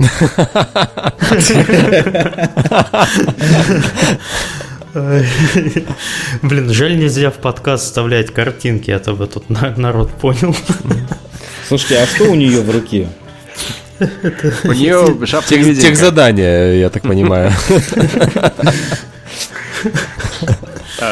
Итак, про игровой движок. У нас там осталось два главных вопроса. Как получить хороший звук и можно ли вообще звук сделать на аутсорсе? От момента записи мы уже примерно так себе представляем. Вот. А дальше что? Как я уже сказал, все собирается в библиотеку, а, хранится. Дальше саунд-дизайнер а, разрабатывает прототип. Когда этот прототип утвержден, саунд-дизайнер делает финальные звуки на уровне WAV-файлов. Потом эти WAV-файлы интегрируются в звуковой движок, точнее в инструмент, в такую тулзу, вот мы используем FMOD, которая создает правила проигрывания этих звуков относительно события, дистанции, угла, зрения на этот звучащий объект, ну и так далее. Или какой-то фазы звука, это начало там, например, танк заводится, потом он работает на таких-то оборотах, звуковой клиент передает звуковому движку, например, количество оборотов в секунду, а этот контроллер отыгрывает питчем тот WAV-файл, который внедрен уже в FMOD, в звуковой движок. Ну, то есть звуковой движок — это система с правилами проигрывания WAV-файлов в игре. Угу. Потом он может собрать банки звуковые с этими правилами, запустить э, клиент и поиграть, посмотреть, как это звучит непосредственно в контексте игры. А вот для начинающих какие-нибудь звуковые движки есть? А, открытые, платные, что-нибудь такое, что можно взять и на основе довольно быстро получить, ну, такой вменяемый звук. Я понимаю, что для больших проектов, скорее всего, все пишется ну, с при помощи каких-то, возможно, библиотек, но пишется свое. А вот э, с чего начать? Ну, кстати, FMOD ты же упомянул, да, а да, FMOD, да. например, используется в Mountain Blade разработчиками из Турции Tail Worlds. Я так понимаю, что это какой-то общий Его можно попробовать бесплатно, тем более, по-моему, у него есть стоимость его относится по количеству продаж или что-то такое. Ну, может, можно договориться и использовать его дешево для небольших проектов. Я знаю, что вот по Mountain Blade там речь идет о нескольких тысячах долларов. Ну, я не могу за них сказать, как они там договорились. Не, я, я, имею в виду, что для тех, кто вот пытается спланировать подобные расходы, если вы делаете игру, и там эта игра будет использовать Fmod, то там несколько тысяч у вас уйдет, скорее всего. Я думаю, для какой-нибудь казуальной игры не имеет смысла даже использовать Fmod, поскольку это слишком ресурсоемко. А для большой имеет смысл, потому что это как раз-таки эффективно решает проблему создания собственного звукового движка. Гораздо дешевле, конечно, чем его создавать с нуля. Конкретно в Wargaming используется Fmod. Да, да. Халявщики. Как Blizzard. И Blizzard халявщики, надо списать свое. А, не надо, конечно, на самом деле. Я шучу. Потому что такой большой вопрос на самом деле. Вот как э, получить для игры хороший звук? Ну, к примеру, мы делаем игру, и эта игра маленькая, средняя, большая. И понятно, что мы там понимаем, что вот для маленькой игры нам нужно один художник, э, для средней игры нам нужно пять художников, и то же самое с программистами. А что со звуком? Потому что это, с моей точки зрения, выглядит, э, с моей колокольни, выглядит так, что для маленькой игры нам нужен один звуковик, для большой игры нам нужен один звуковик, для средней игры нам нужен один звуковик. А это не значит, что звуковик, звуковики растягиваются, вот как-то все по-другому работает. На каком этапе вообще звуковик подключается в разработке? Все зависит от проекта. В Америке сейчас популярны такие методологии инхаус работы по контракту, но не на какое-то безграничное время, а, например, 2-3 месяца. То есть приходит саунд-дизайнер, вы ему предоставляете там доступ к ресурсам, и он работает не то что на аутсорс, но и внутри команды, но не все время разработки. Если игра а вот на каком этапе он должен пройти? На каком этапе? Я думаю, что чем раньше, тем лучше. Ну, если игра делается, например, 18 месяцев, сколько из этих 18 месяцев и когда лучше привлекать саунд-дизайнера? Ну, вот в зависимости от э, скилла, да, того человека, который будет общаться с саунд-дизайнером. Если у вас есть готовый вижен, готовое ТЗ, у вас написанные звуки, вы знаете, как их интегрировать в звуковой движок, и вам необходим только контент, то можно общаться со студиями, те, которые могут предоставить этот контент, ну и рассчитывать как-то время заранее, не обязательно сначала. Кстати, я понимаю, почему Сергей спрашивает этот вопрос, потому что чаще всего мы сталкиваемся с такой ситуацией, когда проект уже более-менее готов, потом все бьют себя рукой по лбу и говорят, блин, а у нас же звука нет, и что делать? Абсолютно. Именно так все и происходит. Да. Но это проблема руководителей и их планирования. Если руководитель не очень, то он будет такие вещи вытворять, конечно. реально ли это вообще сделать все на аутсорсе? То есть то, то что ты озвучиваешь, там человек работает 2-3 месяца, это по сути есть аутсорс, просто что он сидит в нашем офисе. Ну да, да. То есть теоретически э, я могу найти человека, который сделает э, точно так же звук на аутсорсе, и как такого человека искать? То есть, ну, опять-таки, э, гипотетический пример. Маленькая команда, никто никогда в жизни со звуком не работал. Как отличить хороший звук от плохого и как определить э, нужного человека, которого нужно нанимать? На что внимание обратить? Да, выборе себе аутсорсового звуковика, набивший уже оскомину, оскомину аналогии с художниками. Художник прислал картинки, тебе нравится, не нравится, хорошо. Вот здесь, скорее всего, тот самый портфолио надо смотреть или что? Ты правильно все говоришь. Э, надо найти того композитора, который сделал в этом сеттинге или в этом жанре, в этой игровой механике то, что тебе нравится действительно, и обратиться к нему для того, чтобы он сделал звук для твоей игры. Ты не будешь рисковать по поводу качества, потому что ты уже имеешь прецедент, и этот человек имеет опыт, и он может делать то, что ты хочешь, то, что тебе нравится. И ты сэкономишь время свое, не рассказывая человеку, как это должно звучать, что ты от него хочешь, потому что твое видение совпало с тем, что он уже сделал. То есть не стоит вот э, поступать, как там многие. Вот у меня есть кореш Вася, он там что-то пишет, давайте его возьмем, он нам сделает там звук для нашей игры. Хотя этот Вася там поет бардовскую песню, э, записывает котов, а вам нужно фэнтези что-то. Фэнтези коты. Ну, вы понимаете, да, какие-то риски. Если вы руководитель, вы, наверное, должны прикидывать себе, что у Васи не хватает экспертизы Слушай, Вася, скорее всего, не знает слова экспертиза, если быть откровенным. Вот, вы просто можете рискнуть, если хотите, если это ваша стратегия. Но мой совет, конечно, обращаться к профессионалу. Вы заплатите больше, э, рассказывая Васе, почему он сделал не то, что вы ожидаете, а вы ожидаете, наверное, чего-то большего, какой-то там оркестр. Ну, в общем, ваши ожидания вряд ли совпадут с тем результатом, который Вася вам предоставит. Окей, okay, если я правильно понял, э, молодым командам, особенно молодым командам, не надо рисковать и связываться с, э, с молодыми же звуковиками, потому что себе выйдет дороже. А отличный звуковик выйдет там в половину бюджета. Вот как, как, как так? Ну, тогда искать компромиссы, конечно. Хорошо, а где искать компромиссы? Вот э, ты знаешь какие-нибудь ресурсы э, в России, где можно, где тусуются звуковики? Где можно прийти, посмотреть, где выкладывают свои работы. Потому что вот к нам приходили художники, они рассказывали нам про ресурсы, на которых э, можно посмотреть чужие работы. Точнее, они даже рекомендуют выкладывать там свои работы для того, чтобы пиарить свое имя в игровой индустрии. У звуковиков э, игровой направленности есть такие форумы, э, тусовки, какие-нибудь, может, соцсети? Ну, есть немного. Например? Ну, есть закрытые тусовки для людей с богатым опытом, а есть и открытые, например, можно разместить объявление на DTF.ru, что вот у нас есть игра, нам нужен человек, который ее озвучит, и пытаться работать с людьми. Что я тут хочу сказать, да, на чем можно сэкономить? Это в первую очередь четко понимать те фичи, которые надо озвучить и как – и определить приоритеты для этих фичей. Посмотреть, э, что в реализации, где можно найти компромисс какой-то, где сэкономить.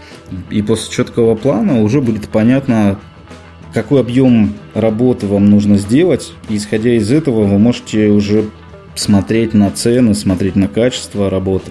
И опять же здесь смотреть на те вещи, которые вы можете пожертвовать. Я вот сейчас немножко разбужу Сергея Климова. Вот Кикстартер? Очень...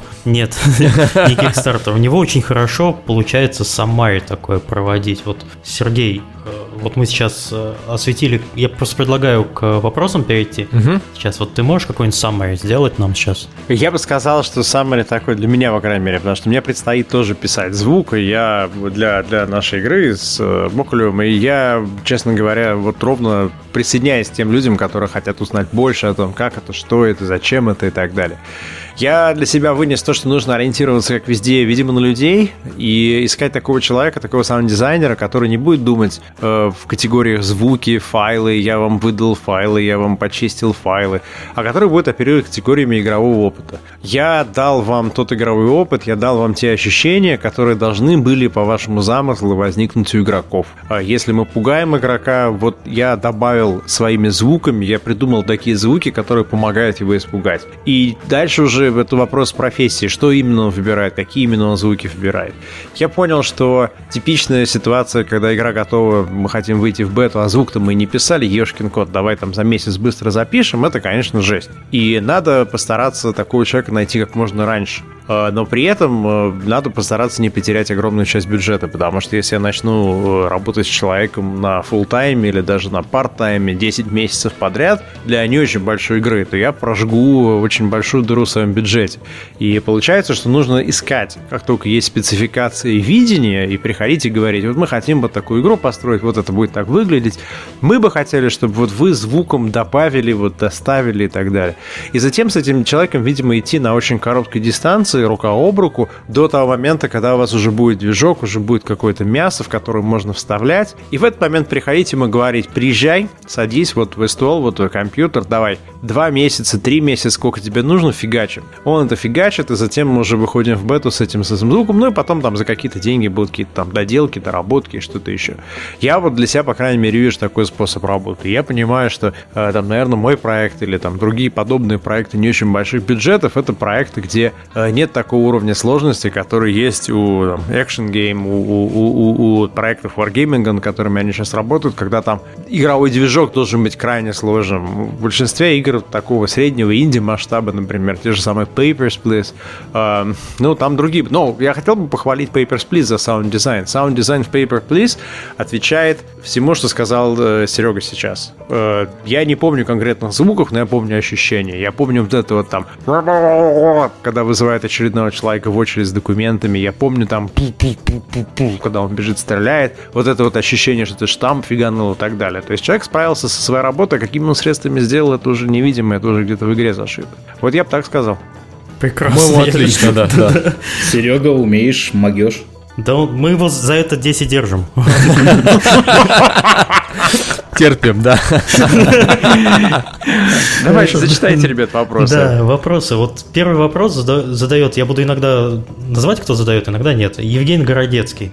А, где находить красивые голоса для озвучки? Насколько я сам знаю, что обычно дубляжом и озвучкой занимаются люди, чаще всего это выпускники театральных или студенты театральных, э, как театральные что, вузы? Театральные вузы. Что ты можешь сказать по поводу того, где вот вы находите э, людей, которые озвучивают? Это актеры, может быть, случайно у человека красивый голос, может быть, у вас уборщица случайно поет, как, э, не знаю, как Монсеррат Кавалье, вы об этом узнали. Где эти люди? Было бы здорово, конечно, чтобы уборщица пела какую-нибудь арию с утра, вдохновляла команду на подвиги. А, красивые для голоса для озвучки находит подрядчик, к которому мы обращаемся за озвучкой. То есть мы сами не ищем голоса. Понимаете уровень бизнеса варгейминга, да? Что типа у нас не волнует, мы дали подрядчику задание, нам достали. Ну, мы выбираем из нескольких голосов тот, который считаем подходящим или нет.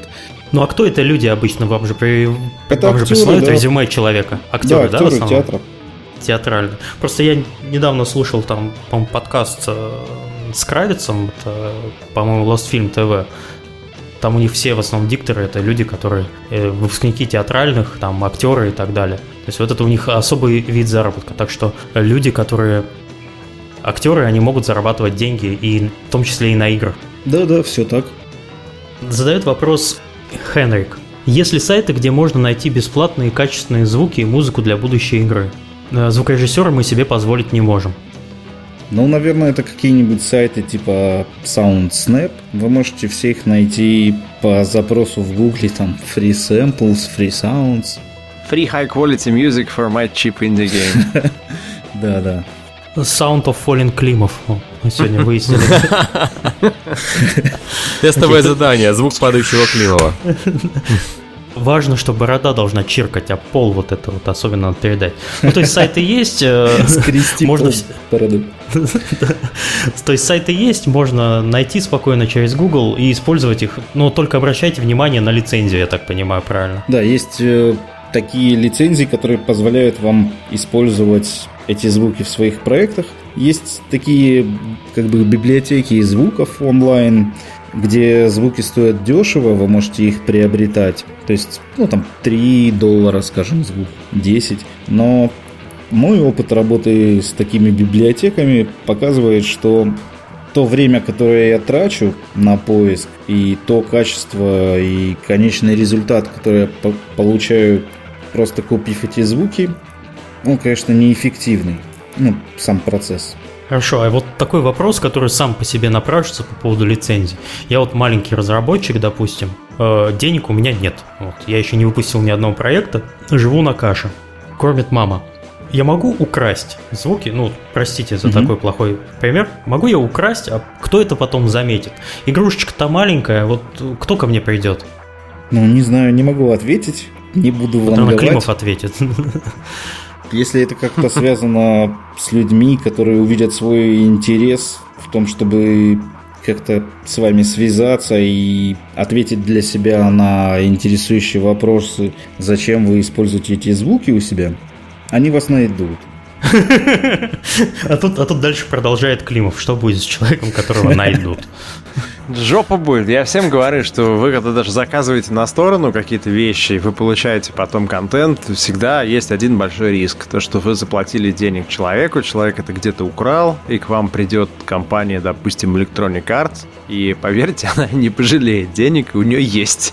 Вот, чтобы, так сказать, вашу игру везде снять, делистить, вас приложить конкретно и так далее. Ну да, оценивайте свои риски. Представьте, что вы вышли на Стиме, и вы где-то там, кто-то из тех людей, которых вы наняли, он э, тыранул звуки из какого-нибудь проекта известного, а, ну или неизвестного, но может быть он, ему казалось, что не заметит, а на самом деле люди за своей работой всем похожим следят, и логично предположить, что если вы делаете рейсер, то люди, которые делают другие рейсеры, они отслеживают то, что происходит на рынке. Ну, взял аудиодиректор, запустил вашу игру, посмотрел, опаньки, это мое. Mm-hmm. И дальше к вам придут, и вашу игру снимут со Steam, и вы потеряете вообще все продажи там. Потом вы через месяц вернетесь, но про вас напишет полигон, про вас напишет Destructoid, и ну, короче, это будет очень большой такой пинок под да. А ноги вам еще пригодятся, да. Ты знаешь, э, ты сейчас говоришь, что напишет полигон, напишет деструктор, может и стоит для этого, да? Пожертвовать ногами, да? Да. Напишет, да. Ну, надо спросить об этом у тех людей, что игры снимали, да. Да, у нас следующий вопрос задает тот самый Василий, про которого мы, наверное, весь пол подкаста проговорили. У него очень много вопросов. А, первый вопрос такой. Как вы оцениваете текущее состояние игрового звука в СНГ и ситуацию с профессиональными работниками в этой сфере? Хорошо или плохо? Текущее состояние игрового звука в СНГ, он хороший или плохой? Ну, себя сложно оценивать. Динамика нашего роста говорит о том, что будущее у тех людей, которые сейчас работают в wargaming и, возможно, когда-то выйдут из э, нашей команды, оно положительное. То есть кадры растут, кадры быстро осваивают, как делать звук для игр. И таких людей за последние полтора года появилось целых семь. Прогресс профессионализма в СНГ, он, конечно, растет благодаря нашим усилиям. Ну, то есть, э, можно так сказать, что вообще у нас э, в России растет уровень проектов с годами. А вот, соответственно, и звук э, в эту тему подтягивается. Да, конечно. И вот у, него, да, следующий вопрос. А есть ли у нас классные саунд-дизайнеры, на кого надо равняться?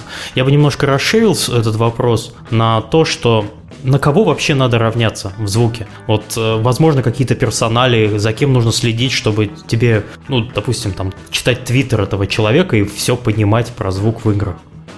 Надо стремиться развиваться самому. А равняться надо на то представление о себе, которое ты хочешь достичь. Есть люди, которые задают тренды. Это DICE, Blizzard. У них можно учиться. Но равняться надо, конечно, на какой-то идеал, который ты себе представляешь в голове.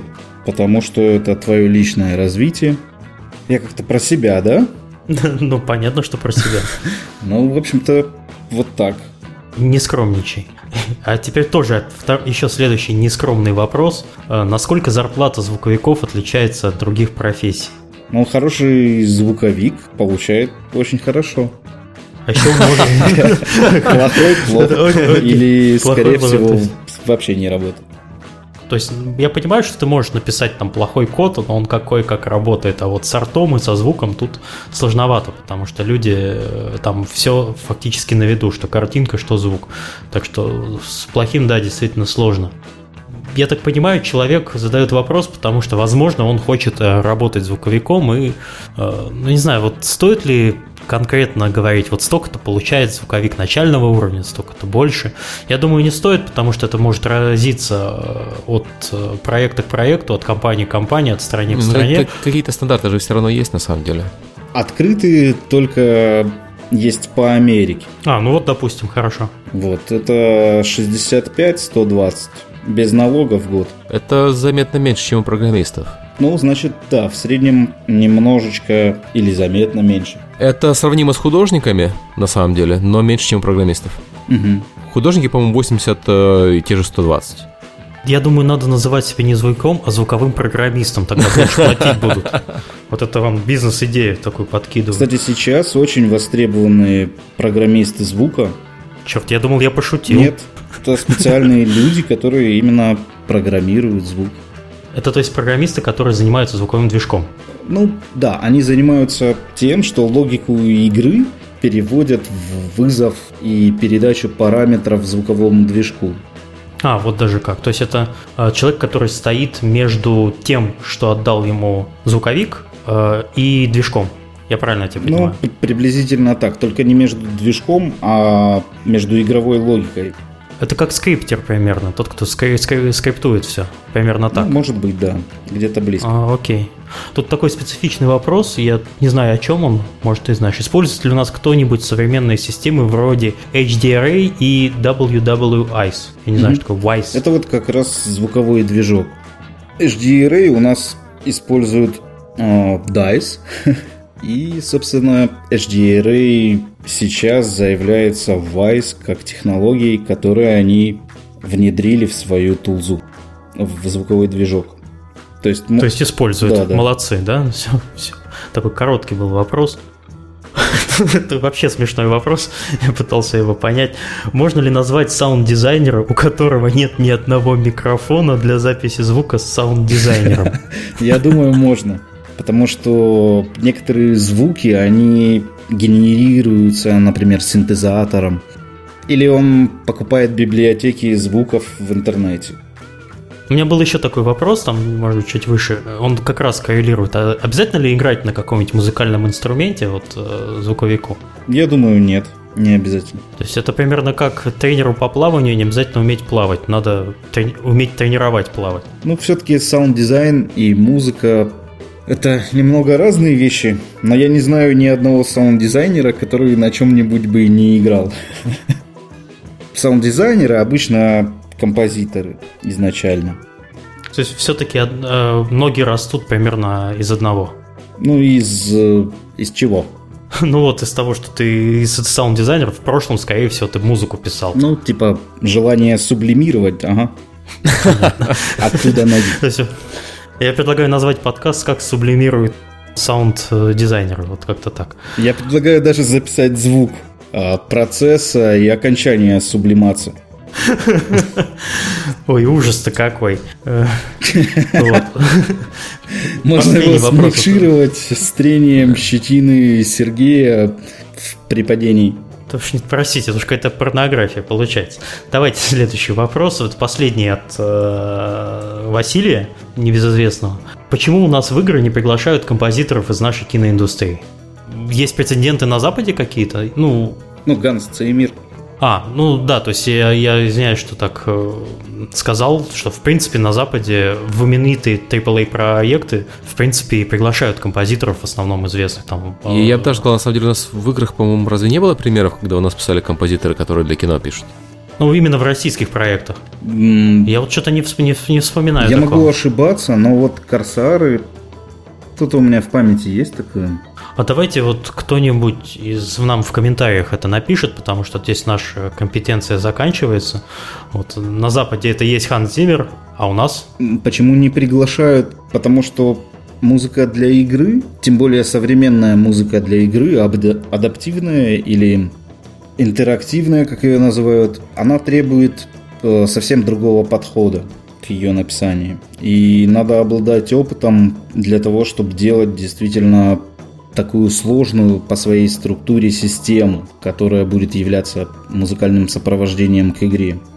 А, Для самолетов э, нам пишет музыку прекрасный композитор Михаил Котов. Я думаю, композиторы из киноиндустрии не могут сравниться с ним по финальному качеству. Хотя я не пробовал. Э, Вы знаете, вот мне прям только пришло буквально два дня назад письмо от команды, которая работает в киноиндустрии, постпродакшеном аудио, и они как раз хотели бы заниматься э, саунд-дизайном для игр. То есть я думаю, что перетекание кадров, оно какое-то есть. Просто, может быть, оно не такое именитое, ну, не Ханс Зиммер, поэтому мы об этом не знаем. Давайте спросим так, кого из современных кинокомпозиторов вы знаете? Вот, Я- Вот, если с этой стороны, я вообще никого не знаю.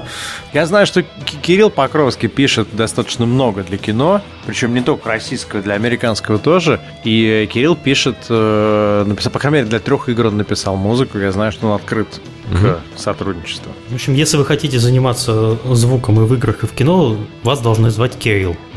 Понятно, у нас в играх Сергей, а вот Поэтому в играх Сергея звучит музыка от Михаила. А, а- а в, а в другой от Сергея, кстати, Сергей Хмелевский, тот композитор, который написал музыку к танкам. ну все, у нас такое лобби по- появилось. Кстати, Давай- кстати, завтра будет в Москве Кирилл Покровский. Мы договорились выпить чашечку кофе, я запишу с ним блиц. Вот. О, отлично. Кирилл, беги. Климов с диктофоном это страшное сочетание, я предупреждаю. Теперь я понимаю, кто задал этот вопрос на самом деле.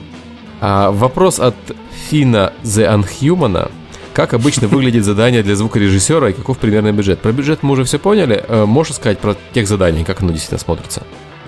Давайте я так конкретизирую. Вот э, обычно в, небольших командах происходит так. Подходит директор и говорит, я хочу вот так вот, чтобы здесь бабахало.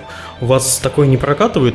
Тебе должен подойти человек с бумажкой или там, или задачу поставить каким-то образом.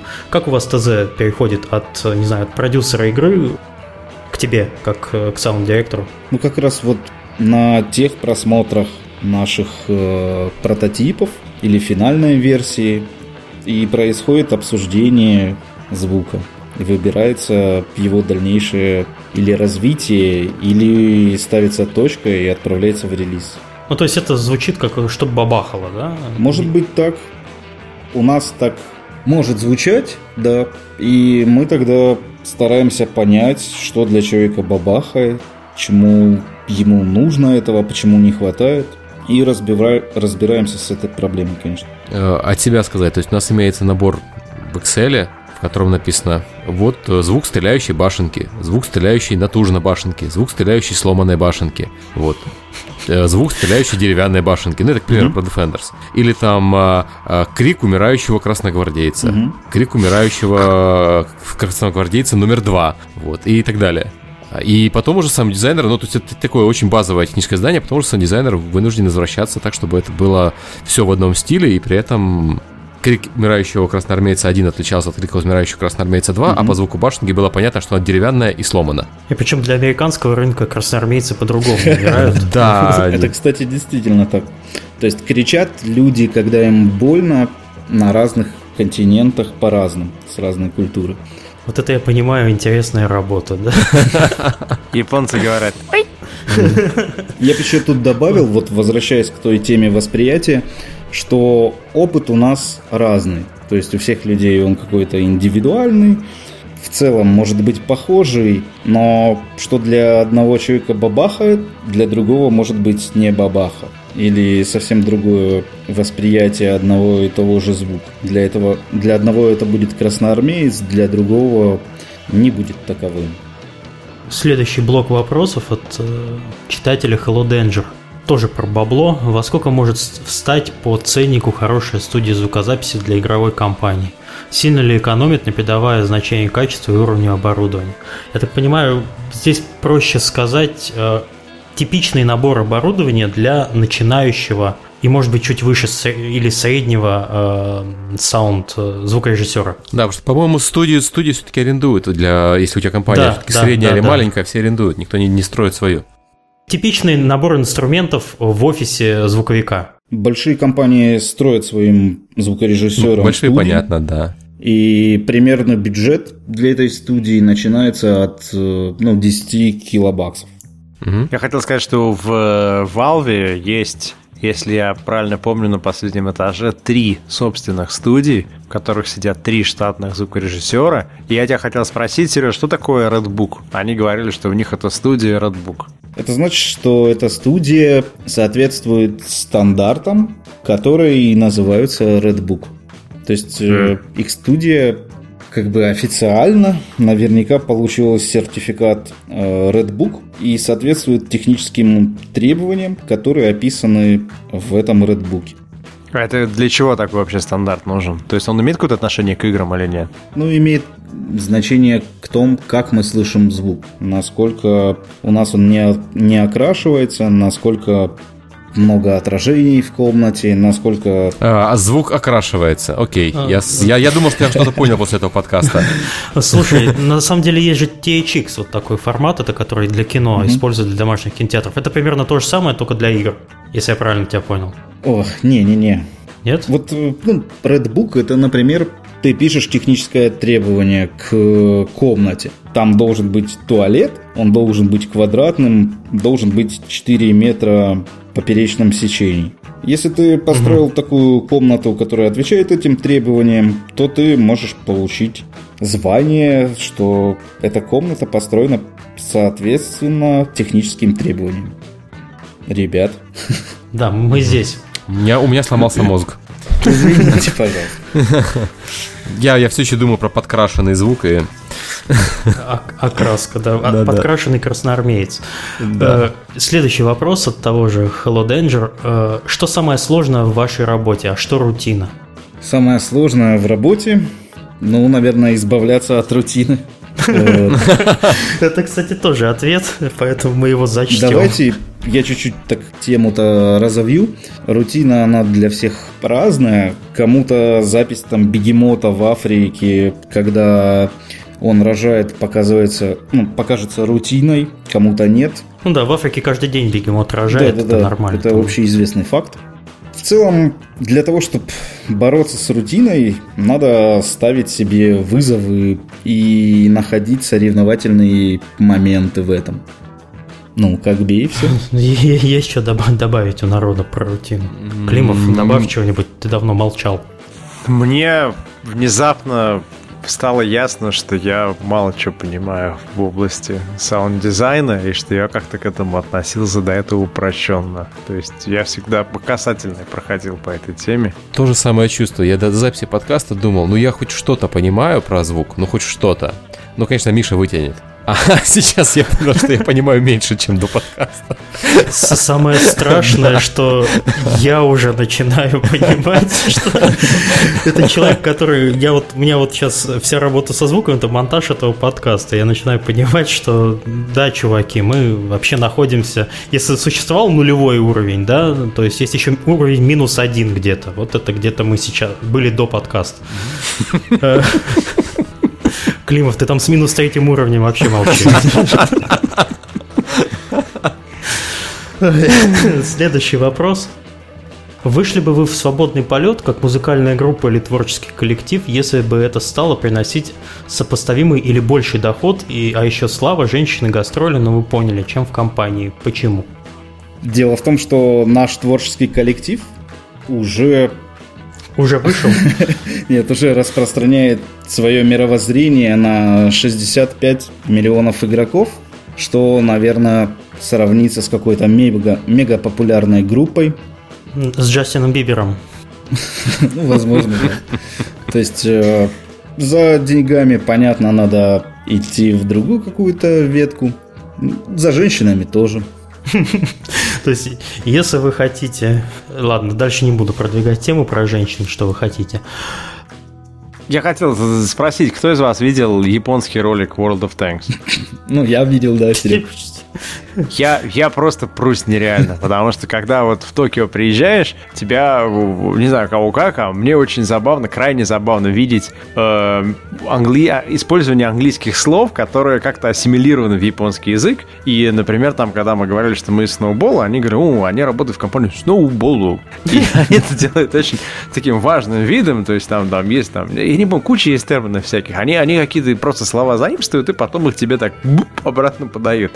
И когда я увидел World of Tanks, я, я просто проперся. Я поставлю ссылку, или там, Серег, поставь ссылку потом в этот подкаст. Это Имеешь прям... тот ролик, где японки поют, э, Катюшу? Не, не, не, не, не, не. Это просто какой-то ролик в связи с тем, что где-то там в Шинджуку и в Акихабаре будут ездить э, танки и продвигать таким образом эту игру. Но он очень короткий, там, не знаю, минута, может быть, да. Но там есть такой э, голос, который говорит World of Tank. World of Tanko. Меня это прям очень круто доставило. Я бы даже в России такой крутил. Кстати, Серега, Ну да. э, советую тебе поиграть в танки. В версии 8.8, которая только что вышла, мы реализовали поддержку национальной озвучки. Это значит, что если у тебя танк китайский, то вся озвучка будет на китайском, если ты включишь эту функцию. Поиграй Вау. с китайским в танке. Это очень весело. Тебе захочется под- подзорвать себя в какой-то момент. Я, наверное, я бы, наверное, даже прицелиться не смог, потому что ржал бы как конь, наверное. Я сейчас вам врублю звук, может быть, вы услышите. А, я знаю. Все, все, все, это секунды, потом можно вырезать, слушайте.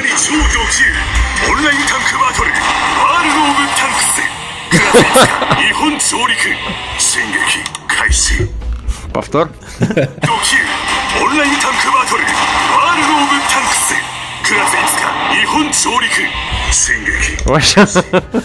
Вот тут, об, тут обычно должны показывать школьницу с панцушотом. Вот.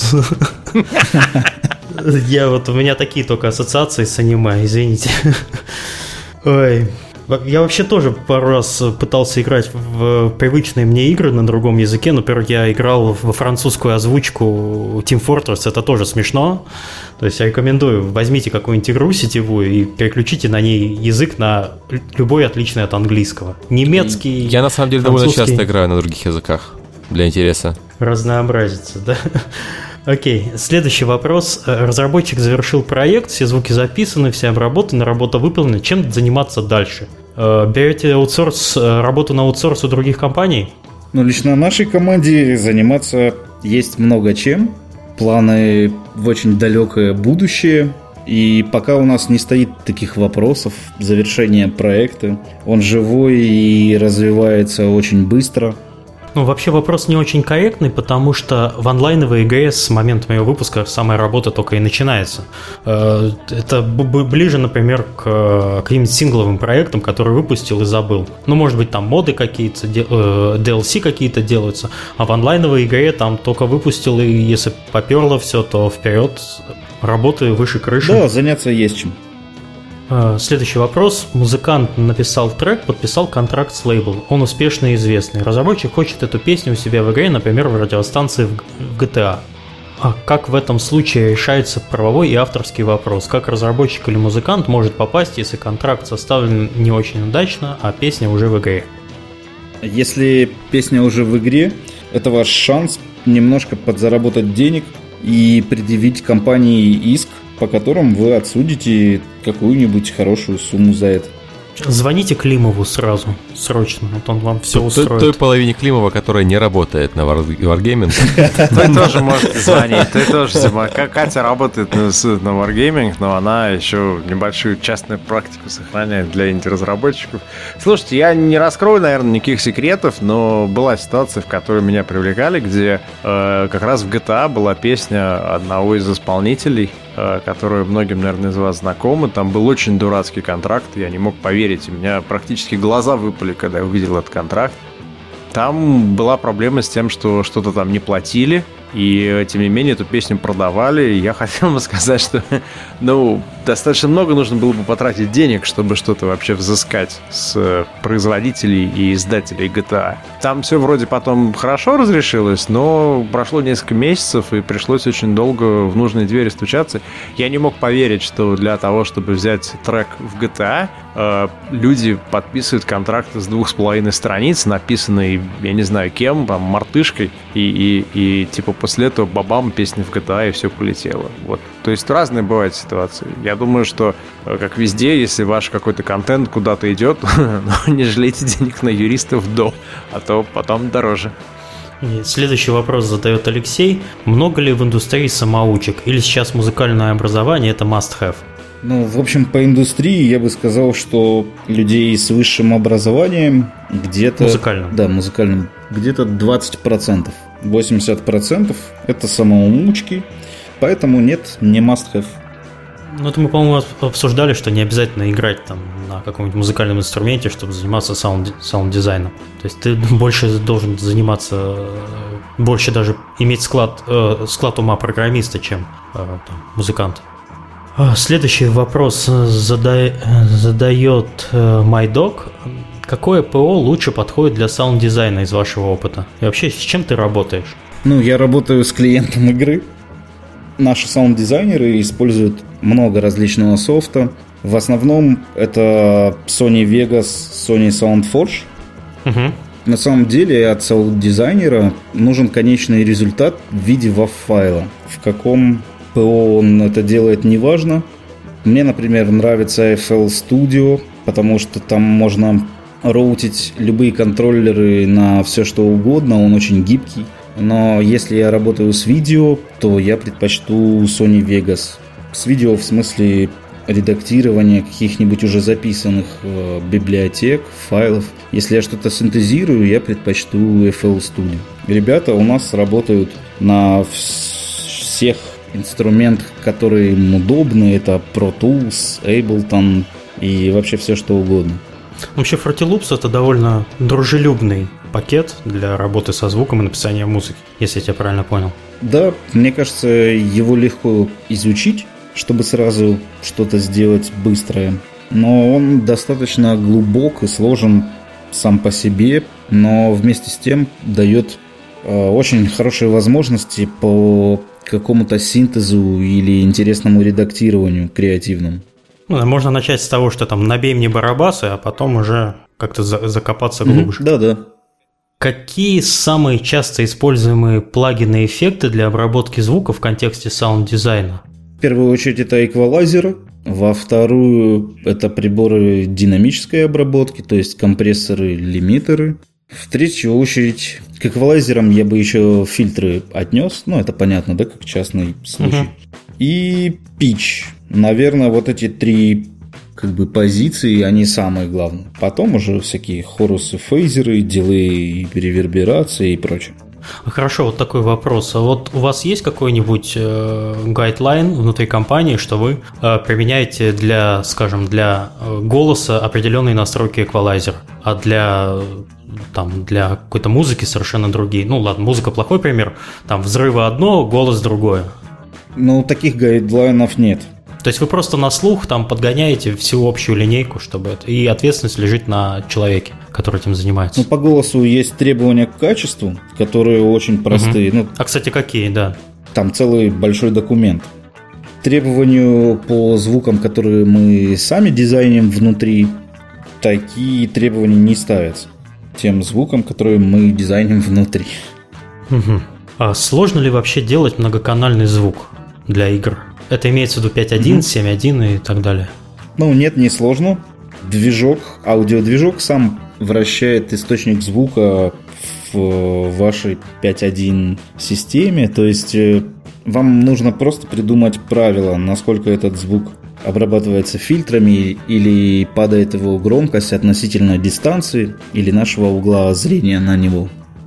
Фактически все делает за вас движок. Вас не волнует такие технические вопросы. Это вопрос уже ближе к звуковому движку. Ну, он, он сам все это исполняет, но надо его правильно настроить. Мгм, понятно. Последний вопрос от Майдога. Как научиться саунд-дизайну? Подскажи хорошие ресурсы, книги, видеоуроки для обучения. Я вот тут вижу, что понятие саунд-дизайна, скорее всего, было использовано в смысле звукорежиссура. Я Мгм. отделяю для себя саунд-дизайн от звукорежиссуры тем, что саунд-дизайн учитывает потребителя и слушателя твоего продукта. То есть результат – это восприятие игрока твоей звукорежиссуры. Сделать звук звучащий как-то хорошо – это одно, а повлиять на игрока правильно – это другое. И вот когда мы совмещаем эти две ветки, мы получаем саунд-дизайн. А, Научиться саунд-дизайну лучше всего это прийти и работать в большую компанию. Это, кстати, да, очень распространенный совет. э, Чтобы научиться чему-то, вам нужно просто работ- начать работать в этой области. Да, это будет самое верное. Понятно, что это самый лучший вариант, но вот у вас в студии, ты сам сказал, 7 зву- звуковиков в гигантском варгейминге. Да, и все они не с улицы взяты. Да, все они не с улицы взяты. То есть вы на 7 человек можете взять, ну, одного стажера, ну, двух. А как же быть всем остальным? У нас в Невале, да, у нас э, звуковиков два, по-моему. Ну, то есть тоже мы можем потянуть максимум одного стажера. Mail.ru еще может потянуть там двух-трех стажеров, и все. Я думаю, что это такой не очень надежный способ входа. Ну, это вот общая глобальная проблема индустрии и кадров, и рынка. Особенно того рынка, где игры не очень-то и разрабатываются, и не в тех масштабах. Пересекающийся с этим вопрос как раз э, задает Болли. Вы о вакансиях и стажировке спросите. Это самый котируемый вопрос для большинства слушателей, пожалуй. Какие вакансии прямо сейчас есть э, в Wargaming, например, для звуковиков? И берете ли вы на стажировку к себе в любой из офисов? Ну, я скажу за Минский офис. У нас э, вакансия, возможно, появится к Новому году или чуть попозже, в январе. Будем смотреть людей. Ну, а так, я собирал людей где-то год. То есть э, весь рынок Минска, я думаю, я просмотрел. Ты себе команду собирал чисто по местным. Нет, у нас только один минчанин. И это ты. точнее два уже. Вот в, вышел недавно новый сотрудник к нам, сейчас на испытательный срок, он тоже из Минска. А я изначально из Ростова-на-Дону, ну а потом из Москвы, где я жил и работал шесть с половиной лет, что ли. И, кстати, да, вот э, тебе легко, но я довольно странный такой вопрос, тебе легко дался переезд? Вот э, именно в Беларусь, это же другая страна. Да, легко, но здесь говорят по-русски, здесь легко адаптироваться, люди те же самые. В принципе, никаких проблем. Очень рад, что приехал, и мне очень нравится Wargaming сам по себе. Работать внутри, оценивая свое развитие за полтора года, это, пожалуй, лучшие полтора года, которые произошли со мной на всем пути в 10 лет. Тут, кстати, с этим вопросом пересекается следующий вопрос от другого человека э, под ником продюсер. А где лучше жить и работать, в Москве или в Минске? Ух, где лучше? Есть как плюсы, так и минусы. Лучше жить и работать там, где у тебя есть развитие и где тебе хорошо. Поскольку это такое личное, кому-то Москва не нравится, может кому-то Минск не нравится, поэтому я думаю, то как бы нет ответа на этот вопрос. Каждый должен решить для себя. То есть география для тебя в принципе не важна. Тебе важно, чтобы были интересные задачи и было интересно работать в, в коллективе. Да, ты прав. А ты можешь сказать, э, вот, ну, сравнить опыт работы в небольших компаниях и в совсем крупных компаниях? То есть ты имел опыт работы в компаниях, в котором было там и 20 человек, и 40, и, и в Невале, не знаю, сколько было в Невале, когда ты там работал. И сейчас ты работаешь в компании, в которой уже несколько тысяч человек. Или, не знаю, есть у вас там 2000 или нет. А, вот в чем ты ощутил разницу? Самые какие-то такие интересные моменты. Ну, во-первых, для меня лично изменилась моя роль. Ты имеешь в виду, что в небольших компаниях, в принципе, просто не было такой экосистемы, в которой мог бы быть аудиодиректор? Да, да, именно про это. Задачи появились новые, глобальные, стратегические, визионерские. Ну, это круто. Какие самые интересные задачи мне пришлось решать? Есть, такая, есть такое же опасение, что крупные компании, они убивают э, творческую жилу, что в крупных компаниях планирование душит импровизацию, что в крупных компаниях существует, возникает целый, как знаешь, грибок, который заводится в мужской раздевалке или там в женской в бассейне, заводится политика, интриги. Э, уже не так важно, как ты хорошо работаешь, как важно, как ты целуешь задницу сверху. И вот, вот, вот это вот все. Вот насколько это правда или неправда, или как ты оцениваешь оцениваешь стресс, например? А сильно ли большой стресс в крупной компании по сравнению с небольшой? Я знаю люди, которые в Дисней работают, некоторые из них там вообще уже, мне кажется, их так сплющило, что они могут под дверью пролезать. Ну, все зависит от общества и эмоциональной составляющей. Кому-то тяжело, наверное, работать в больших компаниях, а, но, наверное, тем людям вообще тяжело в обществе, потому что что такое небольшая компания, как просто общество людей, которые занимаются один, одним делом. В принципе, если у тебя неплохо с адаптацией, неплохо с общением с людьми, то и мир для тебя будет хорошим, позитивным и добрым. То есть каждый получает то, что он сам проецирует. Да, да. Я предлагаю на этой позитивной ноте заканчивать. Мы наговорили на два часа уже. Елки, мы напроецировали позитивно. Да, напроецировали, навизионерствовали. А, большое спасибо э, Сергею Фомину за то, что пришел. Я думаю, что я буду переслушивать эту запись, потому что я мало что понял, если честно. Вот. Кроме того, что звук важен и на звук нужны профессионалы. Надеюсь, что те, кто занимается звуком, поняли из этого подкаста больше. Вот. Всем спасибо, всем пока. Спасибо, пока. Серега, ты, может, пару слов в конце добавишь каких-то от тебя? Что бы ты хотел, что бы мы тебя не спросили? Я хочу всем пожелать счастья, добра, здоровья. И все идите работать в Wargaming.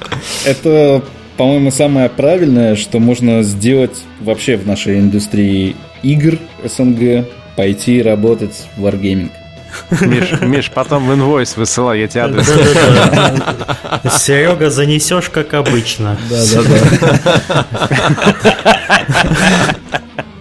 Ну, вообще, Ладно, гулять-то гулять. Все три Сереги занесите мне. Все, я уже я устал уже. Между прочим, вот вы слышали все, что будет, возможно, работа там до конца года. То есть вот давайте давать позитив. Кстати, да, вот Да. мониторьте сайт э, Wargaming.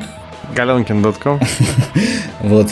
Серега, если ты дашь нашу вакансию звукорежиссером, Так ты же сказал, что у вас нету вакансии, ты же сказал, что в январе ну откроется. вот, если Сергей даст на своем сайте эту вакансию, то э, ребятам, которые хотят делать звук для игр, даже станет не обязательно заходить на официальный сайт Wargaming и смотреть э, раздел вакансий. Слушай, наверное, на сайт Галенки находит больше, чем на ваш официальный сайт. Это уже давно известный факт. Так это... Так, ну что, позитив, полный позитив и Да, финиш. полный позитив, Спасибо да. большое, Серег, за то, что ты поделился этим, и за то, что ты раскрыл э, э, некую внутреннюю кухню. И явно мы к этому еще вернемся, потому что за один час или там полтора часа все это проглотить невозможно. Я от себя хотел бы добавить, что это был, наверное, за год наш первый э, подкаст со, звука- со звуковиком. Обычно у нас... Вы это- первый, первый в истории подкаста. Да, подкаст первый в истории. звуковым. Да. Да, и у нас обычно бизнес-гайс, у нас обычно программисты, художники, а вот э, по звуку это действительно очень редкая и для большинства людей непонятная профессия. Но надеемся, что послушав этот выпуск, вы чуть-чуть больше, хотя бы чуть-чуть больше начнете понимать, что это такое, э, делать звук в играх, И чуть-чуть раньше начнете планировать эту работу. а не в последний месяц. И спасибо мне, что я все-таки вернулся в подкаст после двух прогулок. Миша, мы так скучали вообще, очень рад тебя слышать. Ой, да, Сережа. Своди этот подкаст ответственно, потому что его будут слушать люди, профессионально заинтересованные в звуке. Они услышат каждый чих. О, Боже мой.